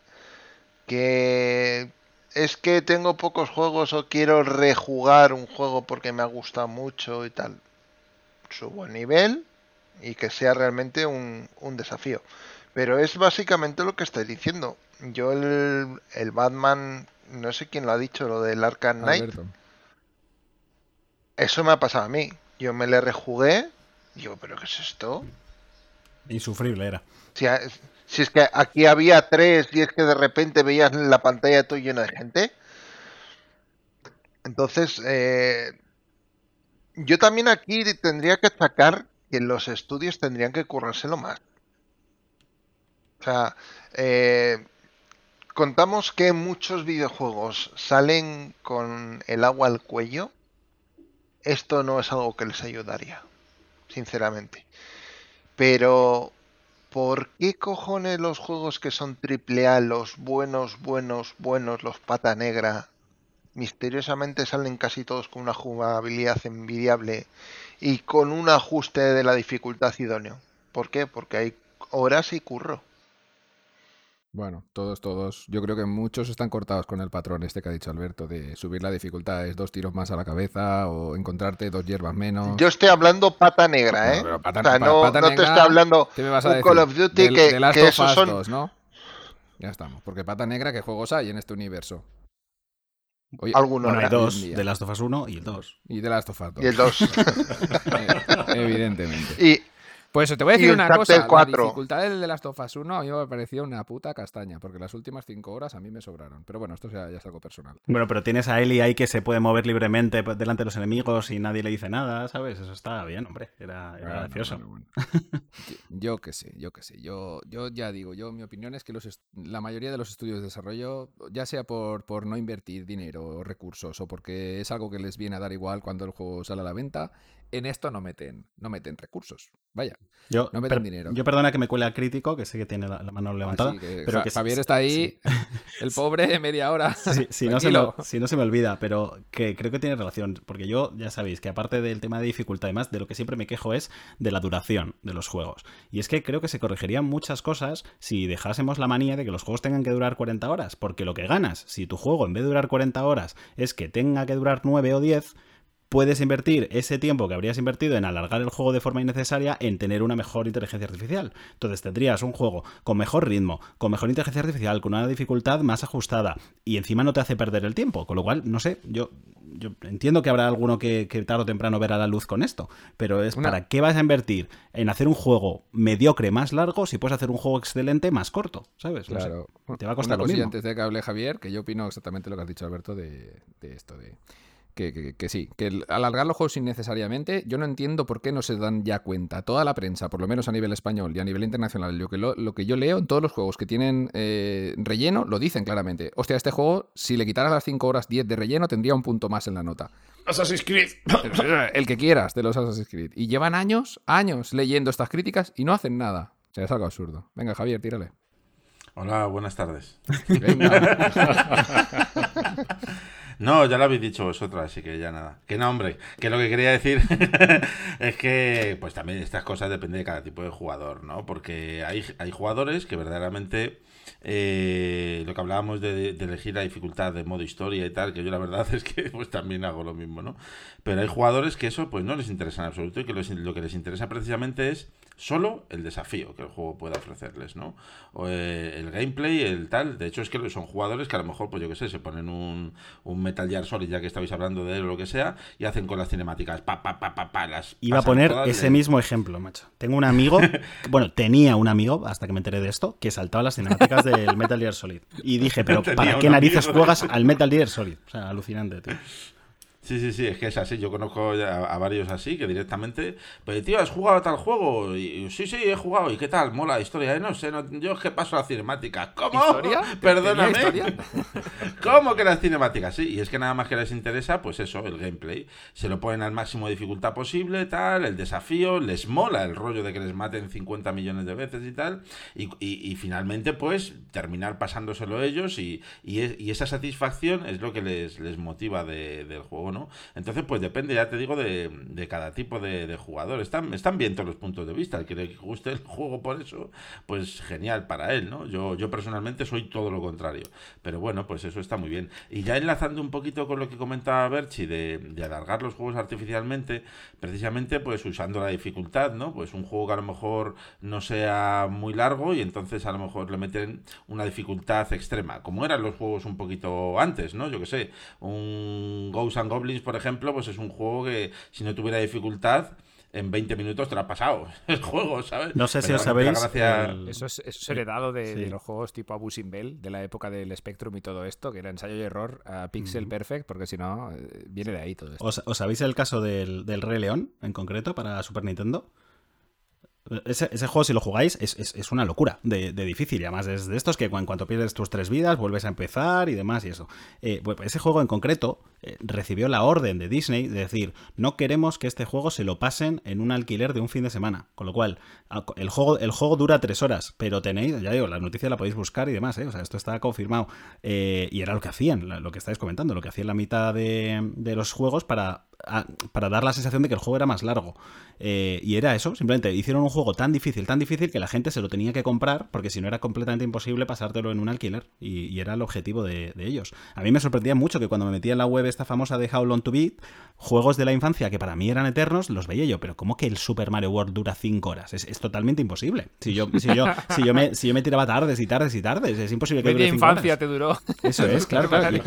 Y, es un poco por esto, es un poco por eso. Porque se, se hacía así. Y por eso salían los juegos cada año, ¿eh? También. Ahora que lo dices, me suena que haber leído algo también de, de, Sony que obligaba a sus estudios internos a que los juegos duraran un mínimo de horas y que me parecía algo flipante, tipo 20 o 30 horas mínimo. Y digo, pero tío, esto por qué, ¿no? Si es que van contra, van, van contra nosotros. Pero es para eso, es, para que no te lo alquiles. Yo, yo el de Last of Us. Pero hoy en día eso ya no existe. No, no, pero yo. Sí, sí, sí, sí, sí. Yo reconozco que el de Last of Us 1, yo, yo trabajaba en game en ese momento y teníamos alquileres gratis de 48 horas.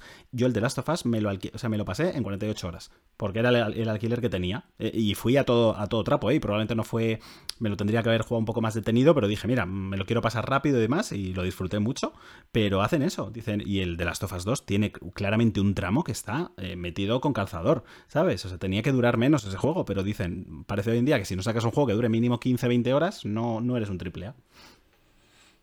es un poco un pensamiento arcaico, ¿verdad? En plan como las Sí. recreativas de antaño, de venga, Sí, sí, vamos a ponerlo dificilísimo para que echen más moneditas y se gasten más la pasta. Es un poco ese rollo, ¿no? Uno tiene, no sé. Yo, Yo- lo veo muy anticuado, ese Claro, tipo de... ¿Sabéis qué pasa? Que luego, ya os lo pasé una vez por el grupo, luego hay gente que se pasa juegos como el Gone Home, que te dura una hora y media y cosas así, o el What Remains of Edith Finch, y como no has superado las dos horas de juego que tienes para probar un juego, lo devuelven y encima tienen el morro de poner una reseña de 5 estrellas en Steam. ¿Sabes? En plan de, el juego buenísimo, tal, me ha gustado, no sé qué, no sé cuánto, pero lo, pero lo ha devuelto. O sea, entonces ese es el problema, que hay veces que tienes que jugar con eso porque si no la gente, pues igual te puede hacer estas cosas.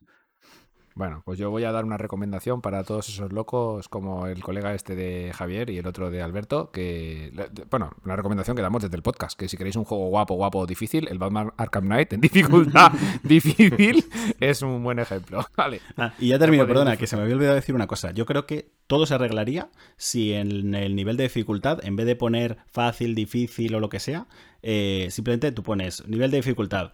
Eh, tengo 17 o casado y con hijos, casado con tres hijos y ya está. Así es- lo entiendes mucho más, porque el normal, el difícil depende de cada juego, no es algo objetivo. Pero tengo tres hijos, tío, lo entiende todo el mundo, ¿sabes? Claro, sí, sí que es verdad. A ver, yo Tengo solo- 16 y vivo en casa con mamá. Eso es. Dark Souls. Hiper extreme, no. Yo solo justifico la dificultad cuando es una mecánica de juego. Es la única, el único momento en que se puede justificar la dificultad.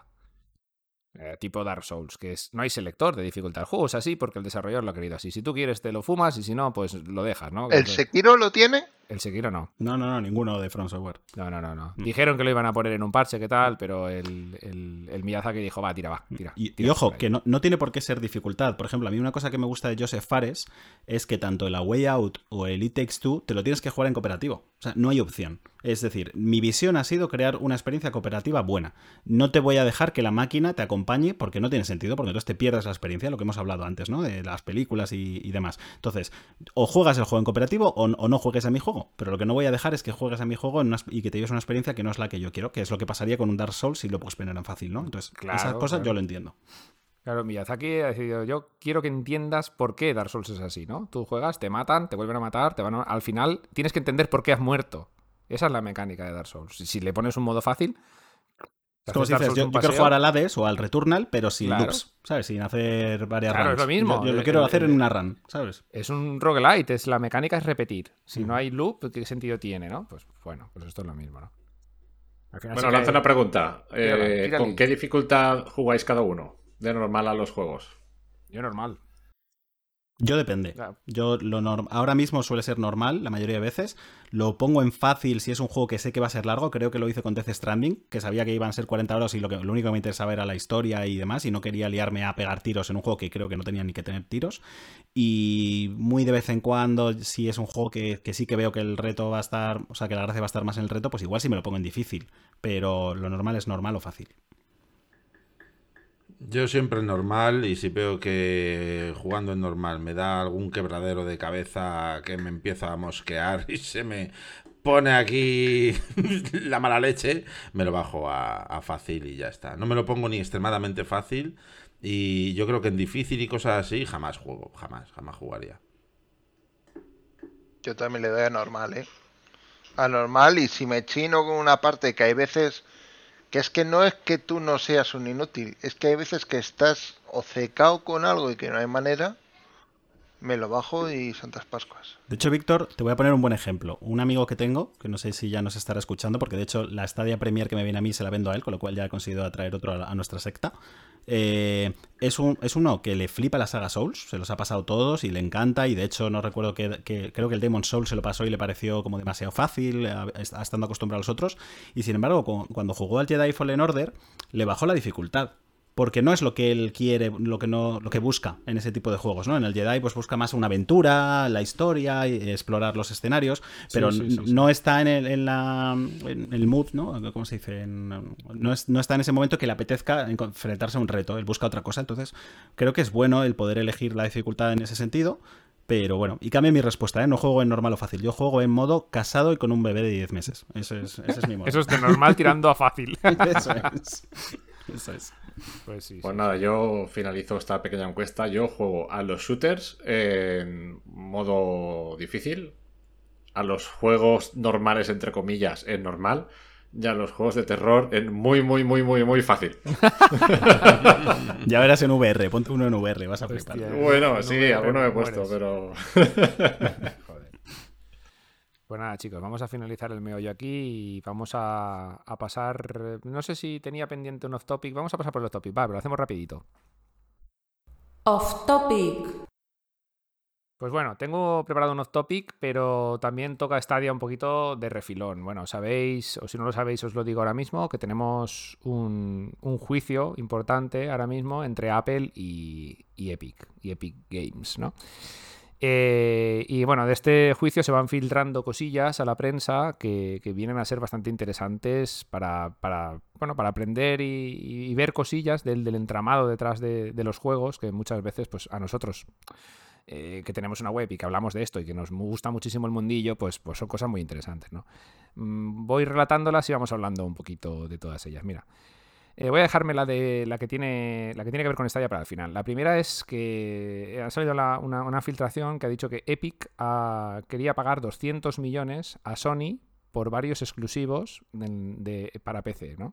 Sí, sabéis que Sony está llevando algunas de sus sagas, no las pata negra, como dice Iñaki, pero sí algunas, a, PC, ¿no? Como puede ser Horizon Zero Dawn, el, el Home este. Days Gone Home, digo, madre mía. El Days Gone que va a llegar, va a llegar creo que este mismo mes o el mes que viene. A PC, pues bueno, Epic eh, le metió, le intentó, le intentó comprar a Sony por 200 millones de 4 a 6 exclusivos de estos y, no, no coló la cosa, ¿no? Muy poco dinero me parece a mí, pero bueno. Sí, no, vamos, no, no, sale, no sale muy a renta, porque, bueno, a ver, Mm, todo depende, ¿no? Porque luego encima se lleva también su... O sea, yo entiendo que eso es solo por estar en exclusiva en mi tienda. Luego el, tu margen te lo llevas, lógicamente, de tus ventas. Pero es verdad que si piensas en, grandes exclusivos de Sony que venden millones, es que a poco que saques el juego a 50 euros, esa cifra con 6 juegos la haces en, en, dos días, vamos. Pero, pero bueno, no sé. A mí me hace gracia, ¿no? Porque la gente hablaba de lo de Stadia, de, va, mira, tienen que pagar a las desarrolladoras para que saquen sus juegos. Y es que eso se ha hecho toda la vida y se va a seguir haciendo. Y, y ya está. Eh, entonces, no sé, pero bueno. Eh, es normal, sinceramente, ya está.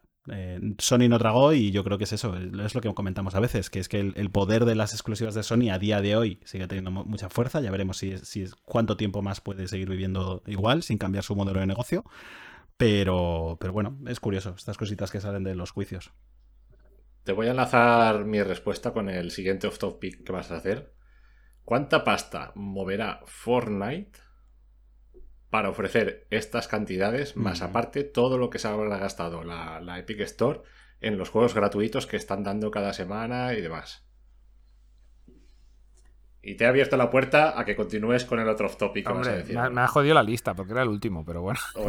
no, pero te lo, digo yo, ¿eh? porque a raíz del juicio salió también esa cantidad. Eh, Fortnite hizo en dos años eh, 9.000 millones de dólares. No, ¿What?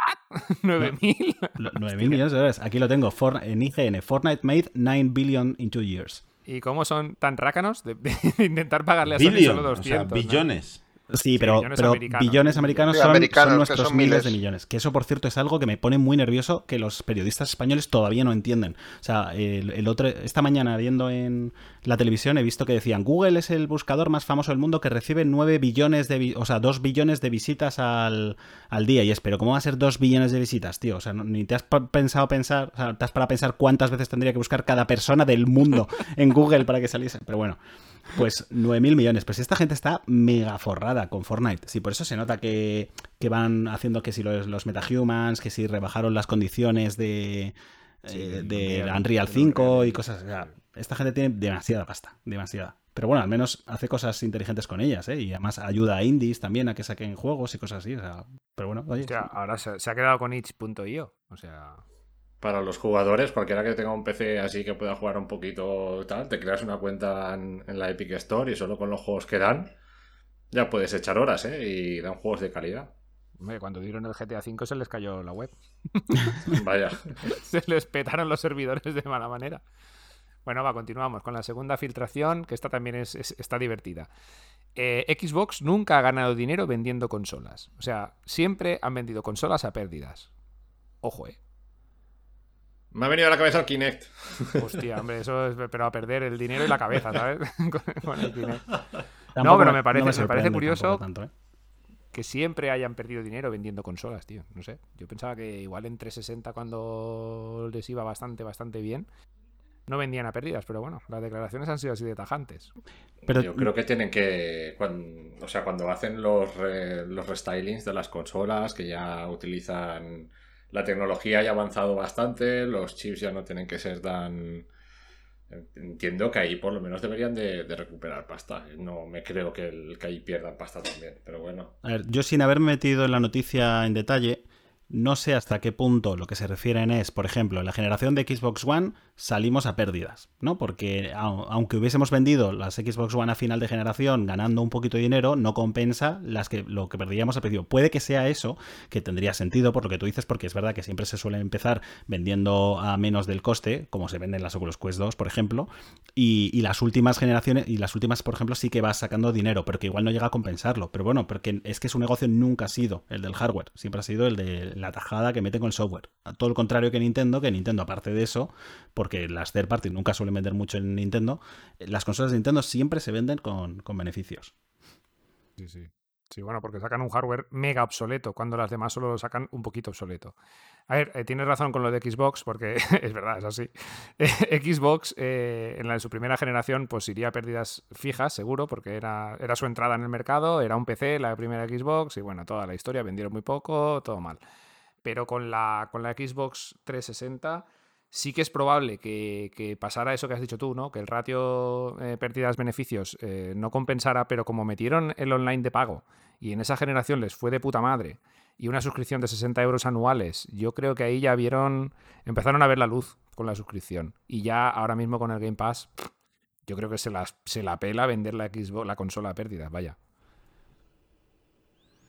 Yo creo que esto se Ahora extiende sí. también un poco, ¿no? Al resto. Yo que sé, a Sony tampoco Sí, creo sí, que sí, gane sí. mucho dinero. Todos, eh, de salida todos venden las o consolas a incluso pérdidas. pérdidas, ¿sabes? La Play 5 mismamente, creo recordar haber leído Se vende a pérdidas, que sí, que sí, todas, que todas, se vende sí, a sí. pérdidas. También, Todas. en. Pero te digo una cosa, que tú te compras una Play 5, el momento que te compres un segundo mando ya lo han recuperado. O sea, porque lo- los, los- yo qué sé, los 50 euros que igual están perdiendo con cada PlayStation 5, te, te lo recuperan en un mando que a ellos les cuesta 5 euros hacer y te lo están vendiendo a 70, ¿sabes? Entonces en ese momento ya está listo. Sí, bueno, el primer juego que compres a 80 euros, eso sí.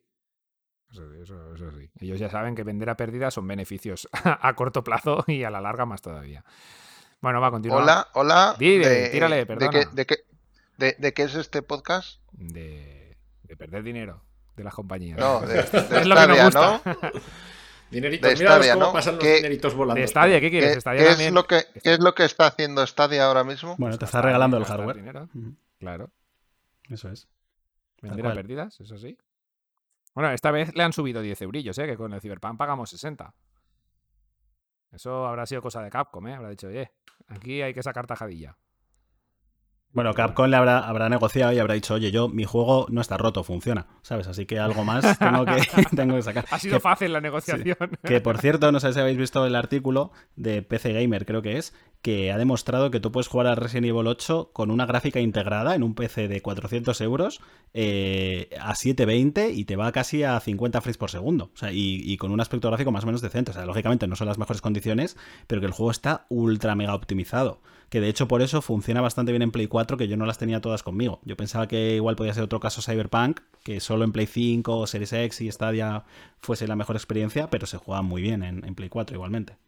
Pues sí, ya, ya lo dijimos en el podcast pasado que Larry Engine está súper optimizadísimo. A ver, eh, el, el Monster Hunter Rise de la Switch va con ese motor. O sea, sí, ya sé que hay juegos en Unreal también que también corren en, en la Switch, pero el Monster Hunter va de puta madre y los juegos que van en Unreal van justitos, la mayoría.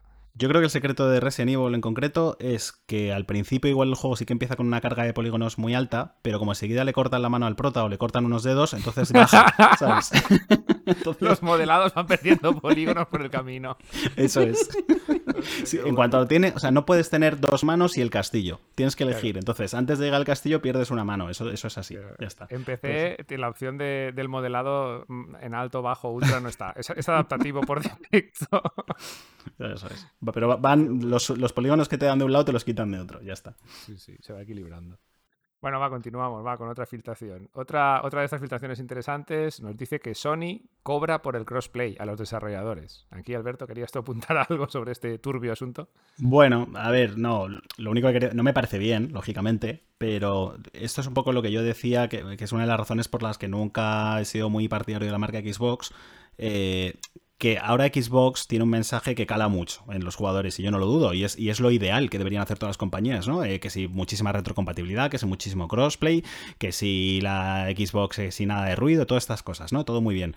Pero yo quiero recordar que esto es porque a Xbox One le ha ido muy mal. Bueno, o muy mal en relación a Play 4. Es decir, cuando la Xbox 360 estaba ahí, ahí con, la, con la Play 3, aquí nadie hablaba de, de crossplay. Aquí Xbox fue la primera en cobrar por el online. Entonces, que es muy fácil cuando a ti te va mal decir, no, no, no, que haya crossplay, porque así todos los que se están comprando la otra consola pueden jugar con los míos y la gente no va a tener miedo a comprar mi consola, que es el problema, ¿no? O sea, la baza de la Play 3 siempre era, mira, yo me compro la Play 3 porque la gente que juega FIFA juega y mis amigos juegan en mi consola, ¿no? Entonces, si, si hay crossplay, de repente el factor hardware ya no importa tanto y eso a Microsoft le interesa mucho. Entonces, solo digo que es muy fácil hacer eh, políticas populistas cuando te va mal. Lo importante es cuando te va bien y no estás en una situación, o sea, y estás en una situación de poder, ser igual de majos con todo el mundo, ¿eh? Que ya digo, Sí, yo, sí. yo firmo ahora mismo que Sony se vuelva igual de, de agradecida que Microsoft.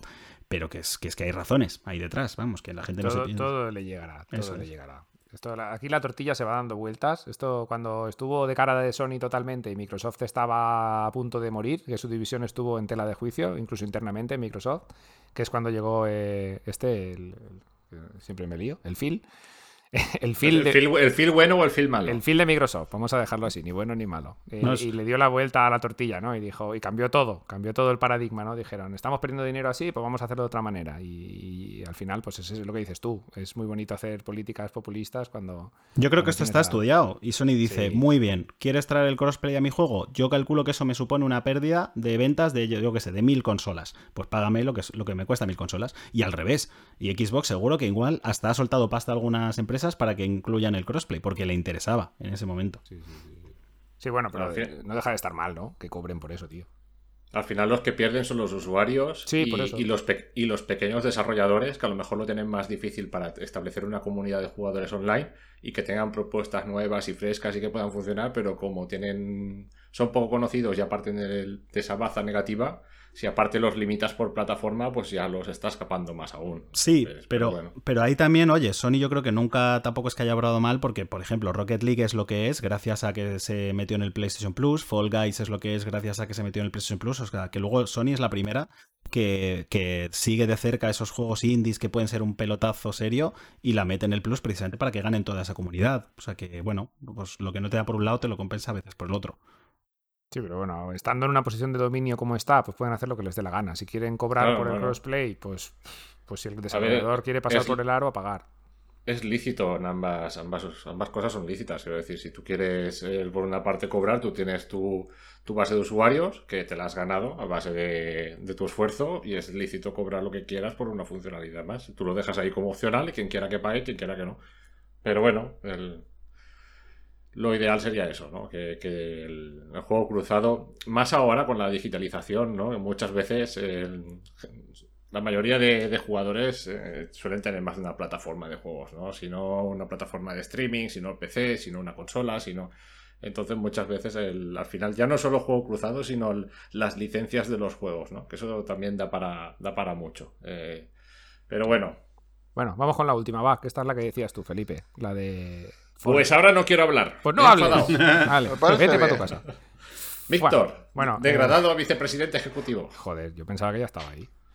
Bueno, Bueno, el tema, que, que Epic intentó colarle a Google el Fortnite en Stadia, y digo intentó colarle porque a cambio querían no, no pagar las comisiones, que son de un 30%, en el Play Store por, por los, bueno, por todos los micropagos, ¿no? Y claro, pues Google no lo vio claro y no tenemos Fortnite en Stadia, como todos ya sabemos. Y ni lo tenemos ni se ve, se va a ver en poco tiempo, vaya. No sé cómo Pues sí, es lo que comentaba, ¿no? Que ima- imagínate el pastizal que sacarán de, de Fortnite, ¿eh? solo de Fortnite y, y Fortnite es free to play, o sea, de micropagos, de... 9.000 millones, y ya lo ha dicho Alberto antes. Es tremendo. es Pero tremendo. incluso así querían quitarse todo, el, toda la comisión. ¿eh? O sea, eso es- ese 30% es el que se gana Sony de los micropagos. Pues ellos han preferido no pagar. Bueno, preferían no pagarlo, que al final sí que lo están pagando. Es tremendo. Pero bueno, nada, eso. La industria está así, ¿no? Eh, cuando tienes un juego que da el pelotazo, pues tienes la sartén por el mango. Es, Aunque no siempre caiga bien es la lo- tortilla. es lo que voy a decir. O sea, es que es una extensión de lo de antes. Y aquí es quien tiene la Mm. situación de poder. Eh, Sí, Lógicamente, a Google le interesa más que esté Fortnite en Stadia que lo que le interesa a Epic eh, que esté en Stadia. Entonces, Google, o sea, Epic lo que dice es, mira, yo te traigo tu juego, o sea, mi juego aquí y ganas un montón de popularidad, pero a cambio, pues quiero estas condiciones. Pues es, es perfectamente libre de pedirlas. Y Google es perfectamente libre de decir, pues mira, no, prefiero darle las mismas condiciones a todo el mundo. Yo soy de esos partidarios que, mira que soy muy de Apple y todo lo que tú quieras, yo no veo razonable que Epic tenga que pagar la salvajada que paga eh, por, estar en la App Store, ¿no? Porque la gente dice, no, es que el mantenimiento de los servidores de la App Store, la visibilidad, y bueno, sí, pero eso Apple lo paga ya con creces y una cosa es que tú tengas que pagar 5 millones al año por eso y otra cosa es que pagues, pues eso, 500 millones al año solo por estar en la App Store. Entonces, bueno, pues yo, yo estoy un poco más con Epic en este juicio en concreto, eh, pero también creo que Apple tiene la libertad de decir, no, mira, son mis reglas y punto. Pero yo, yo creo que las tiene que actualizar. No recuerdo. Ah, Microsoft es. Microsoft es la, es la que parece que va a tambalear un poco la industria. Porque parece bajar que va a bajar las comisiones, ¿no? Entonces, bueno, pues ya veremos ahora si Apple sigue manteniéndolas. Si no, de hecho, Apple, a raíz de eso, bajó las comisiones a un 15%, creo que a, la- a los que hicieran menos de un millón de, de dólares, cosas así. O sea que a veces protestar sirve. Pero bueno, pues lo dicho, Epic puede exigir lo que quiera y los otros le pueden conseguir lo que quiera. Y ya está. Sí, las, com- las comisiones estándar, por lo visto, para todos en todas sus tiendas digitales suelen ser un 30%. Y Ujú. Microsoft estaba barajando bajarlo a un 15%. Eso que has dicho de Apple para los que generen menos de un millón de dólares, joder, pues está bien, la verdad. Porque es que si no, al final, si lo poco que haces, pues te- se lo queda, se lo queda la, esta, la, el- el- la tienda digital, pues tampoco sale a cuenta, ¿no? Desarrollar juego, vaya. No sé, yo no veo mal que, aunque parezca injusto, yo no veo mal que haya condiciones especiales para la gente, para los casos muy muy aislados. Y Fortnite es un caso muy aislado, es un caso muy raro. Entonces, eh, yo creo que se tiene que tratar de forma distinta. Entonces, no sé, eh, ya digo. Claro, pero no- es que habrá que ver Google, ¿no? La jugada de decir, hostia, eh, ¿cuántos miles de millones o cientos de miles de lo que fuese de dólares vamos a dejar de ingresar si le dejamos a Epic eh, a cero la comisión del Fortnite? Bueno, Porque esto tiene que ser una aberración. Sí, pero te digo una cosa. O sea, a ver, a mí me parece bien la postura de Google porque está claro que no lo ha hecho por dinero. Lo ha hecho por ser justo con todos los estudios. Porque te digo yo, Google ganaría más dinero si Ya, Fortnite bueno. está en Stadia que si no. Aunque, aunque no ganara dinero con, con Fortnite, solo por la gente que va a traer, pues ya te comprará otros juegos. Pero ha preferido decir, pues mira, no, yo te voy a dar las mismas condiciones que al resto. Y, y ya está, bueno, pues totalmente Yo no, yo no creo que ganaran más dinero trayendo Fortnite hasta día que no quitando las comisiones. Sí, sí, yo creo que Yo no. creo que es imposible que si traes a 5 millones de jugadores, no, pi- no, pi- no pesquen de otra cosa. Es Si traes a imposible. 5 millones de jugadores, Stadia explota. O sea, Ipso pero- facto. bueno, es, es verdad.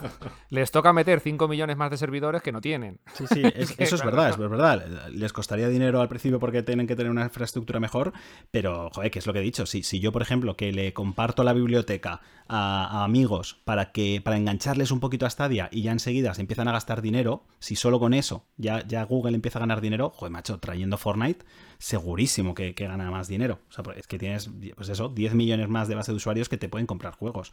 Pero bueno, que me parece bien, ¿eh? Que hayan querido, pues eso, no tratar a nadie con de forma diferente. Ya está, es respetable y listo.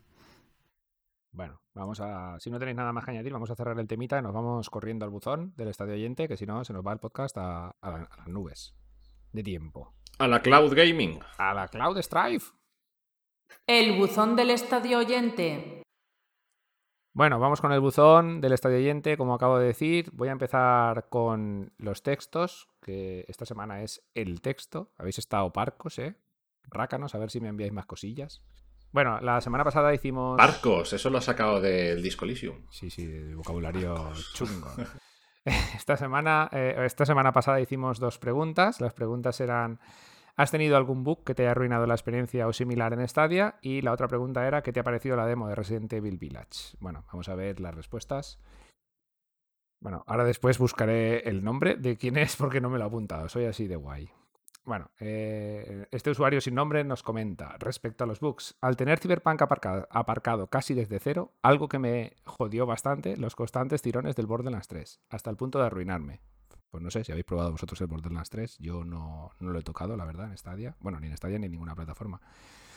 ¿Y va a tirones? ¿Tenía algún problema? A ver, tiene cargas en algún, bueno, en algunos puntos de los escenarios, eh, hace como una, como una carga, ¿no? Y en ese momento da como unos tirones. Si te esperas a que haga la carga completa, luego puedes seguir jugando sin tirones, pero sí que es verdad que es un poco molesto. No es una transición fluida al final. Al final estás jugando para tener que esperarte, que continuar, que, no sé, no, eso lo podrían... No sé, también es verdad que no sé si era pasaba en todas las plataformas, ¿eh? Habría que verlo, pero me suena a mí que, que era un bug que pasaba en, en, varias consolas también. Sí, me suena a mí también algo. Bueno, el usuario sin nombre es Sinogoblin, ¿eh? que nos escribe todas las semanas. Perdona, tío, que, que se me ha olvidado. Eh, Sinogoblin, tío, ¿qué pasa? Sinogoblin, ya le damos un cachete Víctor de tu parte. Sí, sí, ya me lo doy yo mismo. Bueno, y después nos comenta respecto a la demo, un poco decepcionado en primera impresión. Y dice, pero a ver, dos puntos. El viernes me puse enfermo por la tarde y he tenido los horarios cambiados de sueño. Lo probé a las 4 de la mañana tras despertarme a la vez que, que en la PS5 y gran decepción en lo visual. Joder, hombre, vaya comparación, macho. Sin embargo, hoy me he puesto más tranquilo y con más tiempo he configurado bien los brillos y el filtro de color y la cosa ha cambiado radicalmente. Para no extenderme mucho, muy muy cercano al port de la Next Gen. Creo que va a ser la bomba. Saludos a todos y gracias por vuestro trabajo. Pues bueno, Felipe nos lo confirmará en el análisis y todo esto es así. Y la versión final, pues, es, es, mejor que la demo, que en principio parece que un poquito mejor, pero no demasiado. Bueno, si queréis, vamos a escuchar los audios, que tenemos dos esta semana. Tenemos a Iván Forés. Buenas, gente. A ver, Víctor, sobre el Javi. Estuve en el Afterlife preguntando por él y me comentaron que se había cogido la parienta y que se había ido a, a, a, se había largado a vivir arriba a las montañas en un pueblo cerca de un castillo no sé si, si os enteráis de algo ya me contaréis y sobre la demo pues a ver yo no soy una persona muy exigente o sea que me pareció perfecta no perfecta por ser Stadia claro es que yo creo que es un poco injusto no comparar Stadia pues con el PC o con las consolas de nueva generación no Creo que estadios de streaming se tendrían que comparar con el Xcloud y el PS9 y el Amazon Luna, ¿no? Y en eso Stadia es la campeona. Venga, un saludo. Pues sí, yo creo que Iván ahí tiene bastante razón. si comparamos la demo de Resident Evil Village con los, las otras plataformas de cloud gaming, que no sé si se podrá ver, si se podía haber jugado la demo en GeForce Now. No he escuchado nada. Stadia garay de calle, pero bueno. ¿Y Javi qué? ¿Estabas en el Afterlife o no? Sí, sí, sí, en efecto. Y, y me, me, he mudado ahora a, a una aldeita muy chula. ¿Con lobo? no, pero son buena gente, ¿eh? Luego les acaricias un poco detrás de la espalda y se quedan todos tranquilitos ahí los tíos. Ahí en la orejilla, la orejilla ahí. Claro, la orejilla ahí. Les ponen así carillas raras, ¿sabes? Y tal. Pero bueno. Ay, qué grande, qué grande. Joder, algún día os encontraréis por Night City. En el 2077, cuando saquen el multijugador, allí estaremos todos. Bueno, bueno, vamos a poner el siguiente audio que nos lo envía Alberto de las Heras. Bueno, voy a responder a la pregunta. No, nunca me he encontrado un bug en, en Stadia que me haya arruinado ningún juego. Alguna vez algún fallito, pero a lo mejor tal vez por mi conexión, no sé, pero vamos muy bien. y el Resident Evil solo he jugado a la demo eh, y me parece que es un bastante buen juego pero me conformo con el Resident 7. Chao. Él no se ha encontrado ningún bug. Has tenido suerte, amigo. Nosotros, ya, ya, que nos dedicamos a exprimir los juegos, nos hemos encontrado un poquito de todo. Como comentamos la semana pasada. Bueno, esta semana no ha salido a pasear bugs ayer. No, esta semana hemos tenido suerte y no hemos hablado de Cyberpunk, joder, tío. Madre mía, qué raro. Es que qué raro se me hace no hablar de Cyberpunk, por lo menos en las noticias. Alberto, que se nos va Alberto. Sí, que Víctor no me lee, pero bueno, nada. Ay, eh, es que no, este, tengo 100 pestañas abiertas, perdón Alberto. Nada, te nada, no te, no te, preocupes, solo es eso, para, para despedirme y demás y, y que me excuséis y, y, ya está. Bueno, lo bueno es que así tendré otra parte de, de, podcast, aunque sea pequeñita, que no que escucharé como cualquier oyente más. Así que poquita cosa, que nos escuchamos en dos semanas y seguid dándole duro a esta día. Hasta luego. Gracias, Alberto. Hasta luego. Bye, bye. Bueno, ahora que se ha ido Alberto, empezamos con Stadia Podcast en, Ice, en Chancer. No, hombre, no. no seas- Extensión de hora y media más de podcast. No ahora seas, yo. no seas mamón. bueno, En vamos, vamos a hacer la pregunta para esta semana para el buzón del estadio oyente, ¿vale? La pregunta de esta semana, ya que hemos hecho un meollo hablando de la dificultad, es ¿en qué nivel de dificultad sueles jugar los juegos y por qué? Pues más o menos la pregunta que nos hemos hecho nosotros mismos, como solemos hacer. Eh, como siempre, enviar las respuestas de audio de 30, se- a poder ser de no más de 30 segundos o de texto a la siguiente dirección de correo estadiahoyradio eh, estadiahoyradio todo junto arroba googlemail.com y bueno, después de esta sección me gustaría también, o nos gustaría a todos los integrantes de la web, agradecer a todos y cada uno de los que nos han apoyado en Buy Me a Coffee. Muchísimas gracias a todos. Eh, tenemos proyectos eh, a la vista, estamos pensando cositas para recompensaros a los que nos apoyéis. Eh, muy importante estaros atentos a la web, al canal de Telegram y a este podcast, porque iremos hablando de todo esto. Estamos madurando las ideas. ¿No, Felipe? Pues sí, igual que habías dicho tú, muchas gracias a todos porque la verdad que nos apoyáis pues con los costes que, que tienen pues mantener todas estas plataformas eh, en marcha, ¿no? Y, y, bueno, pues para nosotros eh, supone mucho esto. Y aparte pues lo que os apuntaba Víctor, queremos agradecerlo de alguna forma más especial, entonces estamos ahí dándole vueltas a alguna cosilla eh, que os gustará seguro para pues aquellos que, que nos apoyen, que tenéis, que tengáis ahí alguna cosilla de más. Y bueno, ya os iremos contando cosas porque tenemos muchas cosas en la cabeza y de momento no queremos eh, destapar nada. Ya lo iréis viendo, como os apuntaba Víctor, en la propia web, en los canales de Telegram. Y nada, me reitero y os vuelvo y hago extensible esto a todo el equipo de, de Estadio hoy. ¿no? Os, damos, os damos las gracias nuevamente por apoyarnos.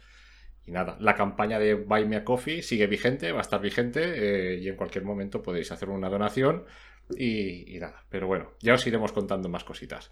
También indicaros que con todo esto que vendrá, eh, los, que, los que nos hayáis ayu- ayudado hasta el momento, pues también tendréis vuestra recompensa. Pues sí, la verdad es que sí. Que parece que esto se hace solo, pero hay mucho, mucho, mucho trabajo, tanto detrás de la web como de este podcast, como del canal de YouTube, por supuesto. Así que muchísimas gracias. Y bueno, si queréis, chicos, ya con todo hecho, vamos a ir despidiéndonos. Te despido a ti el primero, Felipe. Vete a acabar ya con el Resident Evil y así tendremos- ya que te queda una No lo he dicho, no lo he dicho hoy. Lo- luego lo diré, eh, ya en el ending, eh, diré mi frase favorita. Pero bueno, nada, pues muchas gracias, Víctor, una vez más, y encantadísimo de estar aquí. Y, y bueno, la semana que viene más, por supuesto. Pues sí, nos, nos vamos viendo y escuchando, como siempre. Y bueno, Javier, nos vemos Pues también por ahí, por las redes. Nos vemos por las redes. Hoy está un poquito más callado de costumbre, pero, pero bueno, no pasa nada. Ya en otro podcast os daré por saco. No pasa nada. Ah, por, por cierto, ya que hablas de podcast, pasaros todos, por favor, por el podcast eh, que hace Javier en solitario, que el tío se ha marcado un mini podcast ahí todo guapo, que se llama La Chapa Friki, y lo podéis encontrar en Spotify y en Anchor y en todos los lados, lo tiene, en YouTube incluso, y está muy, muy guapo. Muchas gracias, hombre. Do- Doy fe de ello. Y aparezco yo de vez en cuando. Aunque sea de no- nombrado así, mis chistes. Eso no sé si es bueno o si es malo. Vamos a tirar como son, pero bueno. Depende del día como lo pilles. Sí. Pues nada, Iñaki, ya que has hablado, nos vemos por ahí y a ver si la semana que viene estás por aquí también. Bueno, yo espero la semana que viene que no tenga ataques como he tenido esta, porque vosotros no lo habéis visto y, y en el vídeo tengo fondo, pero me han estado apareciendo cada aproximadamente dos minutos. Papá, eh, eh, papá, papá. Algo, algo se ha visto, algo se ha visto. ¿Ves? ¿Lo, lo acabáis de oír? Sí, sí. No, no, gracias al broadcast no se escucha nada, es milagrosamente bueno. ¿No? Bueno, Es, así Ahora estamos, sí. así estamos Ahora todo el sí. día. Así Bueno. estamos. Un futuro integrante de Estadio hoy. ¡Oh! Sí, sí. Dentro de poco a jugar a esta dieta. Ay, ay. Pues nada, chicos y chicas, ya hemos llegado al final de nuestro podcast número 15. Yo soy Víctor Bosch y me despido también de todos vosotros. Hasta luego. Residencia maligna. Pobladillo.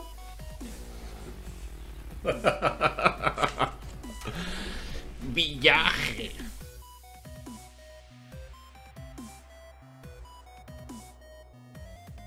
Stadia Radio, el podcast que hacemos desde stadiahoy.com, tu web de noticias, análisis y todo lo relacionado con Stadia, la plataforma de streaming de juegos de Google.